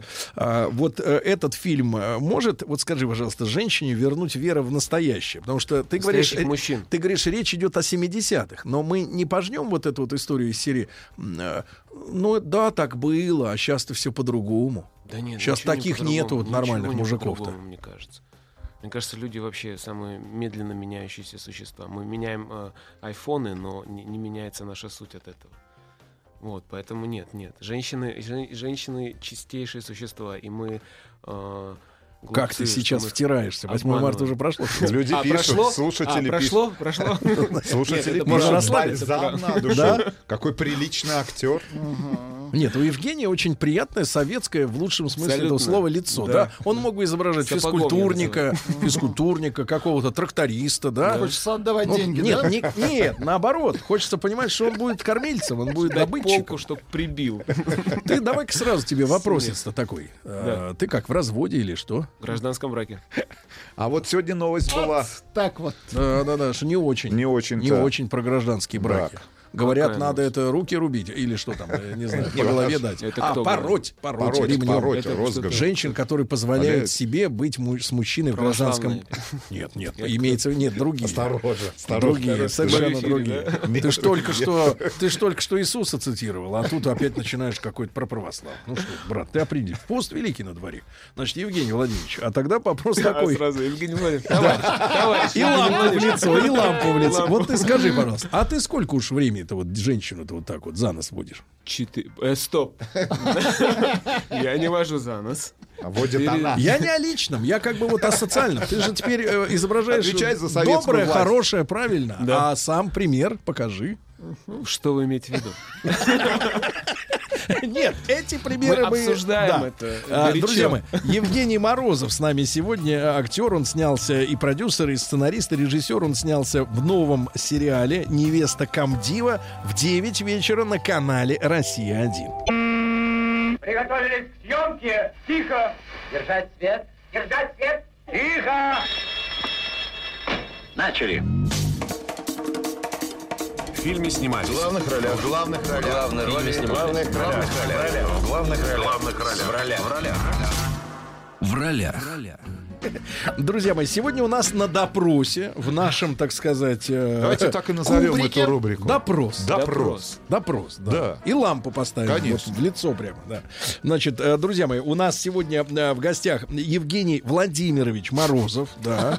Вот, я, я напомню... Резко сменилась тональность Да-да-да, я напомню, что в 9 новостями. вечера на канале «Россия-1», «Россия-1» да. фильм многосерийный, да, «Невеста Камдива». В главной роли снялся Максим Аверин, да. А, э, соответственно, Евгений, Невесту. Евгений Владимирович, Во нет, он не играет ни невесту, А же богу. играет невесту? А кого? Он Он играет, я так понимаю, принципиального человека, правильно? Да, Серьезного. абсолютно, серьезного. да, да. Скажи, пожалуйста, Жень, вот чтобы мы понимали, э, ты когда ну, вот, начал сниматься в кино, да, и, э, так сказать, э, ну, давайте, я понимаю, актеры этого не любят, но есть же вот, вот как бы типаж, да? Да. Ты типаж честного, открытого советского человека, да? Вот скажи, пожалуйста, ну вот вешаются девчонки на тебя, вот пишут письма, что, мол, В вот социальных сетях. да, Мешками. ты такой и в жизни, возьми меня как бы к себе, там, и, и так далее. Вот ты, ты под атакой вот этих девчонок изголодавшихся. Нет. Почему? Тебя нет в соцсетях? А им, погоди, им нужны что? Все-таки все-таки им нужны подонки с яхтой, с не ванной акриловой. Нет. Им нужны подруги. Мне тоже нужна акриловая ванна. Сергей, а как появилась в нашем разговоре акриловая ванна? Ну, какая-то логика. Там тоже вода и цвет такой же. А акриловая ванна стала признаком достатка. Ну, ну, есть на безлимитовой, люксовой да. жизни. Да, хорошо, хорошо. Значит, э, Жень, э, ну, я так понимаю, что все-таки невесту Камдива надо смотреть, правильно, получать удовольствие. Да, да. Получать Сколько удовольствие. серий? Восемь. Восемь Желательно серий. целиком. Ребят, Восемь так что все включаем на этой, на следующей неделе. Телеканал «Россия-1» в 9 часов вечера. Жень, значит, э, кроме того, я так понимаю, что э, ты снимаешь или снялся уже там. Вот э, нашумела книга, там года три назад, по-моему, она Гузель вышла. Яхина, Да, Зулейха Зулейха, открывает открывает глаза. Да, да. Э, Вот, нашумевшая книга, вот по ней фильм, да, ты там Сериал. также снялся. Это главная роль, получается, мужская, да? Да. Вот. А в женской роли кто у нас? Чулпан Э, Хаматова. Чулпан Хаматова. Вот несколько слов давай об этом кино. О, это Как было- ты, потому что когда Ну, ты... один- давайте так, я, можно я, я скажу? Да. Да. Да. Да, Прям я, я вам даже не предложу. могу возразить. Нет, Мы буквально можем одно выйти предложу. даже, если- Один из самых ожидаемых сериалов этого года. Вот. Вот, хорошо. Совсем Вот сказал. скоро в эфире телеканала «Россия-1». Да. Вот скажи, пожалуйста. Как и сама книга, которая стала ну, настоящим бестселлер. бестселлером. Значит, когда тебе принесли сценарий невесты Камдива, Так. Ты открылся, ну, смотри, как легко, как весело, как свободно. Да. Какие у тебя были чувства, когда сценарий ты увидел э, Зулихи? Я на невесту Камдива согласился как раз после Зулихи, именно После. потому что там все весело, легко, свободно, в общем, э, просто. А тут все тяжело, грустно. Ну, э, там просто такая, у моего персонажа такая арка, что никакой Гамлета и рядом не стоял. Минуточку, арка это как? переведите, что Арка Переведи это нам. когда от одной точки он двигается к другой, то есть от точки А к точке Б, когда персонаж меняется кардинально. То есть был есть, пионером, а стал э, серийным маньяком. Наоборот. Ну, в смысле, не А. был, э, был, был, э, очень э, таким эгоистичным, убивающим людей э, человеком, а пришел к чистой, искренней любви. И это большая трансформация. А вот скажи, как ты понял эту историю? А сам человек может этот путь пройти, или ему нужна женщина или какая-то сила? Женщина обязательно нужна вообще, в принципе, всегда. Без, э- без этой То есть силы ты за мы- эти мы- поправки в Конституцию, да? Вот где брак это все-таки союз между мужчиной и женщиной. человек, он 4 года живет не припеваючи. То есть тут поступило предложение из соседней студии вот для того, чтобы исключить интерпретации. Ну, что вот мужчины и женщины. Кривотолки. Просто союз мужчин и женщин. Вас там консультируют, я чувствую, да? Ну. Заводят вас в соседние студии. Хорошо. О чем мы говорили? Нет, мы говорили об арке. Теперь Об мы знаем, что это да, такое. Потому что у Сергея просто в доме арка, и все. Был теннисистом, стал пианистом. Не, невозможно измениться без женщины, невозможно измениться без каких-то э, иногда ужасных событий, которые происходят в жизни. Как говорил э, и говорит Нарштейн, близость смерти бодрит и освежает, и я с ним согласен. Ну, э, ужасные были времена раскулачивания и все такое. Ну, то есть это было очень, очень все По-серьезному. для народа. Да, это было по-серьезному, это было э, очень по-серьезному. А то, что в нашей сегодняшней жизни не хватает э, вот таких вот серьезных вещей, когда человек э, рискует э, жизнью каждый день, и не только будучи, например, офицером спецслужб или еще что-то, а когда ты, как бы, так сказать, вот в стремени постоянно, э, вот э, это не разжижает э, морально-нравственный облик народа? Как Наш ты, как ты? Ну, наш с вами и ваш в отдельности. И ваш Так сказать. Я понимаю, что, конечно, лозунг мужчин и женщин союз. Не знаю, не он знаю. бодрит. Э, Вот, но серьезно. Как ты думаешь, вот есть прямая связь, то есть, как говорится, корреляция между э, напряжением в обществе, да, таком ответственности, как и любят говорить женщины, да, да, они же причем про да, ответственность. да. А когда нет ответственности, ты почему на работу опоздал? Ну, просто опоздал, и все, и Конечно, пошли вы. я думаю, разжижает. Но э, не дай бог нам попасть в те условия, когда было все очень э, с- э, скучно и много ответственности. Не дай бог просто. Это были...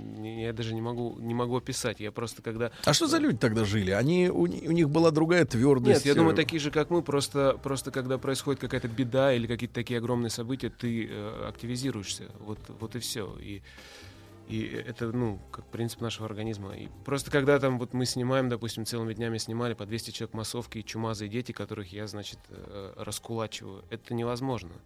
Это невозможно смотреть. То есть я понимаю, что это камера, что это дети, родителям которых заплатили. Но это невозможно смотреть. И дети кормят, потом отмоются, кричат, самое да, главное. отмо- Это невозможно спокойно видеть. Поэтому я считаю, что никакое время не, не оправдывает. э, То есть вот ты реально такие- погрузился в историю? Мы снимали, нам построили трудовой лагерь, где мы снимались, и я там целыми днями проводил. Я приезжал только в гостиницу поспать, и иногда даже не успевал грим снять, настолько был уставший. И по 14 часов в день, когда ты две недели это А делаешь... пистолет бегаешь- забирали у тебя перед да, э, забирали. гостиницей? Бегаешь Или ты в гостинице продолжал наводить порядок на то это немножко влияет на мозги, потому что власть, она, когда ты чувствуешь эту власть, когда ты целыми днями э, командуешь, это затягивает. Правда? Как получилось, что именно ты э, был выбран э, в качестве актера, имею. который Это исполнил хороший главную... вопрос к самому человеку. Не, ну главную роль. Не, Я ну по- ощущение просто. Это вот тот мо- момент, мне кажется, судьбы, потому что я не был даже в Москве в этот месяц, когда шел кастинг. Я не знал, что он идет. Мне позвонили, когда я уезжал на месяц из Москвы. Я сказал, да мне не интересно. А потом я, э, потому что я не читал роман, я когда пришел, Зулиха открывает глаза, я думаю, про что это? Про вокзал, про, про какие-то рынки, про что это Зулиха? Честно скажу. Ах, вот ты Да, как. я представил какие-то Вы баулы. какой думаю, нет. откровенный человек. Думаю, нет, не буду. Про вокзал, а, рынки. И я только после того, как пошел на пробы, попробовался, мне режиссер говорит, ну, будет сниматься Чулпан Хаматова, Маковецкий, Пересильд, Юля. Я говорю, «П- стоп, подожди, а еще раз.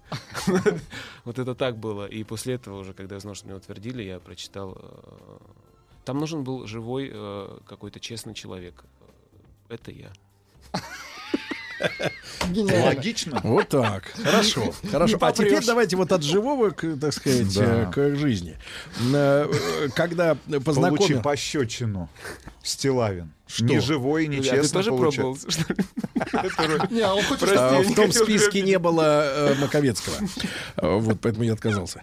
Э, Так вот, э, Жень, а э, ты же э, не только актер, правильно? Ты продюсер, сценарист, э, режиссер. Вот, а твоя там одна из первых работ, э, это, я так понимаю, лет пять назад, да, она вышла, больше да, даже, да. наверное. Вот, называлась короткометражка эм, э, Мужское. «Мужское». Да.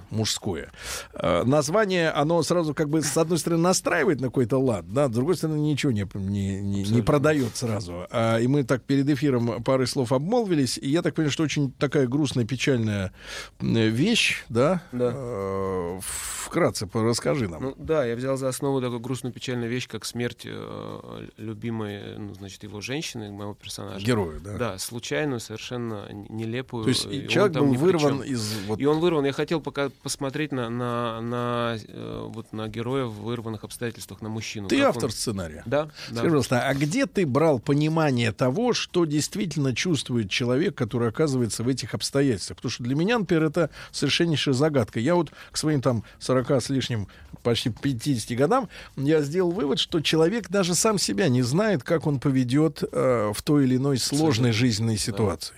И когда ты сам реально в жизни сталкиваешься с теми вещами, которых ты много раз видел в книгах, э, читал, да, там или в кино, и когда ты оказываешься главным действующим лицом в своей собственной драме, ты даже в такой, знаешь, растерянности, как себя вести?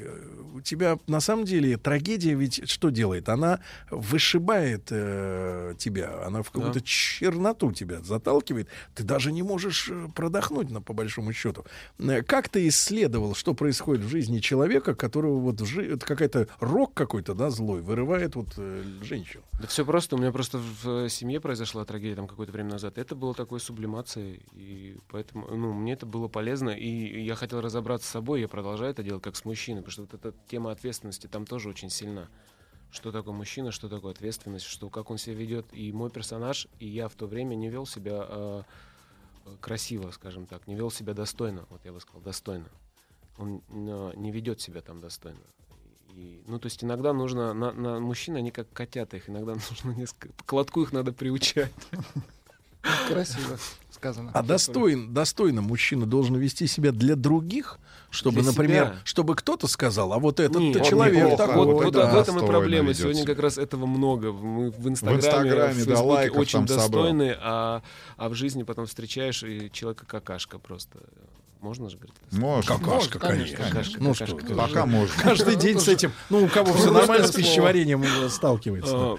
Достойно для себя. Ну, И в первую раз. очередь для меня достоинство мужчины, когда он говорит э, и отвечает за свои слова. А это нам очень сложно. Скажи, пожалуйста, а вот это, это слово, оно вот э, пришедшее к нам из тренингов, на которые стали ходить женщины, и все больше Они и больше сначала... просыпаются, сна- чем мы. да, просыпаются они, кстати говоря, туже, ты же знаешь, а им проснуться в выходной очень непросто. А вот все полежать, поворочиться. Но а, вот это слово ответственность. Ты как мужчина, но я понимаю, что актер ему свойственно э, как бы завоевывать аудиторию, да, Да. Ну, проживать нравится ей. Жизнь своего героя. Нет, ну нравится надо аудитории. Если э, актер, э, так сказать, по- показывает себя мерзавцем, да, каким-то, ну разве хочется еще и платить деньги, идти в кино и смотреть на него? А- что, м- мразота какая-то, да? Вот скажи, но тем не менее, попытайся быть честным. Вот ты, ты как понимаешь это слово ответственность? Вот что это за Мы ответственность рубимся такая? постоянно, Да, Сергей. которая вот женщина имеет в виду. За Хочу, чтобы мужчина был ответственный. Чем отвечать-то? Ну, я серьезно Сергей, говорю. Сергей, Я очень- не ну, а только деньгами кажется. можно не, ну отвечать. ответственность это как? Ты нарушил скоростной режим на машине. деньгами не- Тебе пришел штраф, правильно? Да, да. Ты, значит, э, Пришел дал с человеку женщиной в этот, как его? в сауну. Нет, Сергей? У тебя оплачено уже два часа. В ресторан. да? Нет, серьезно.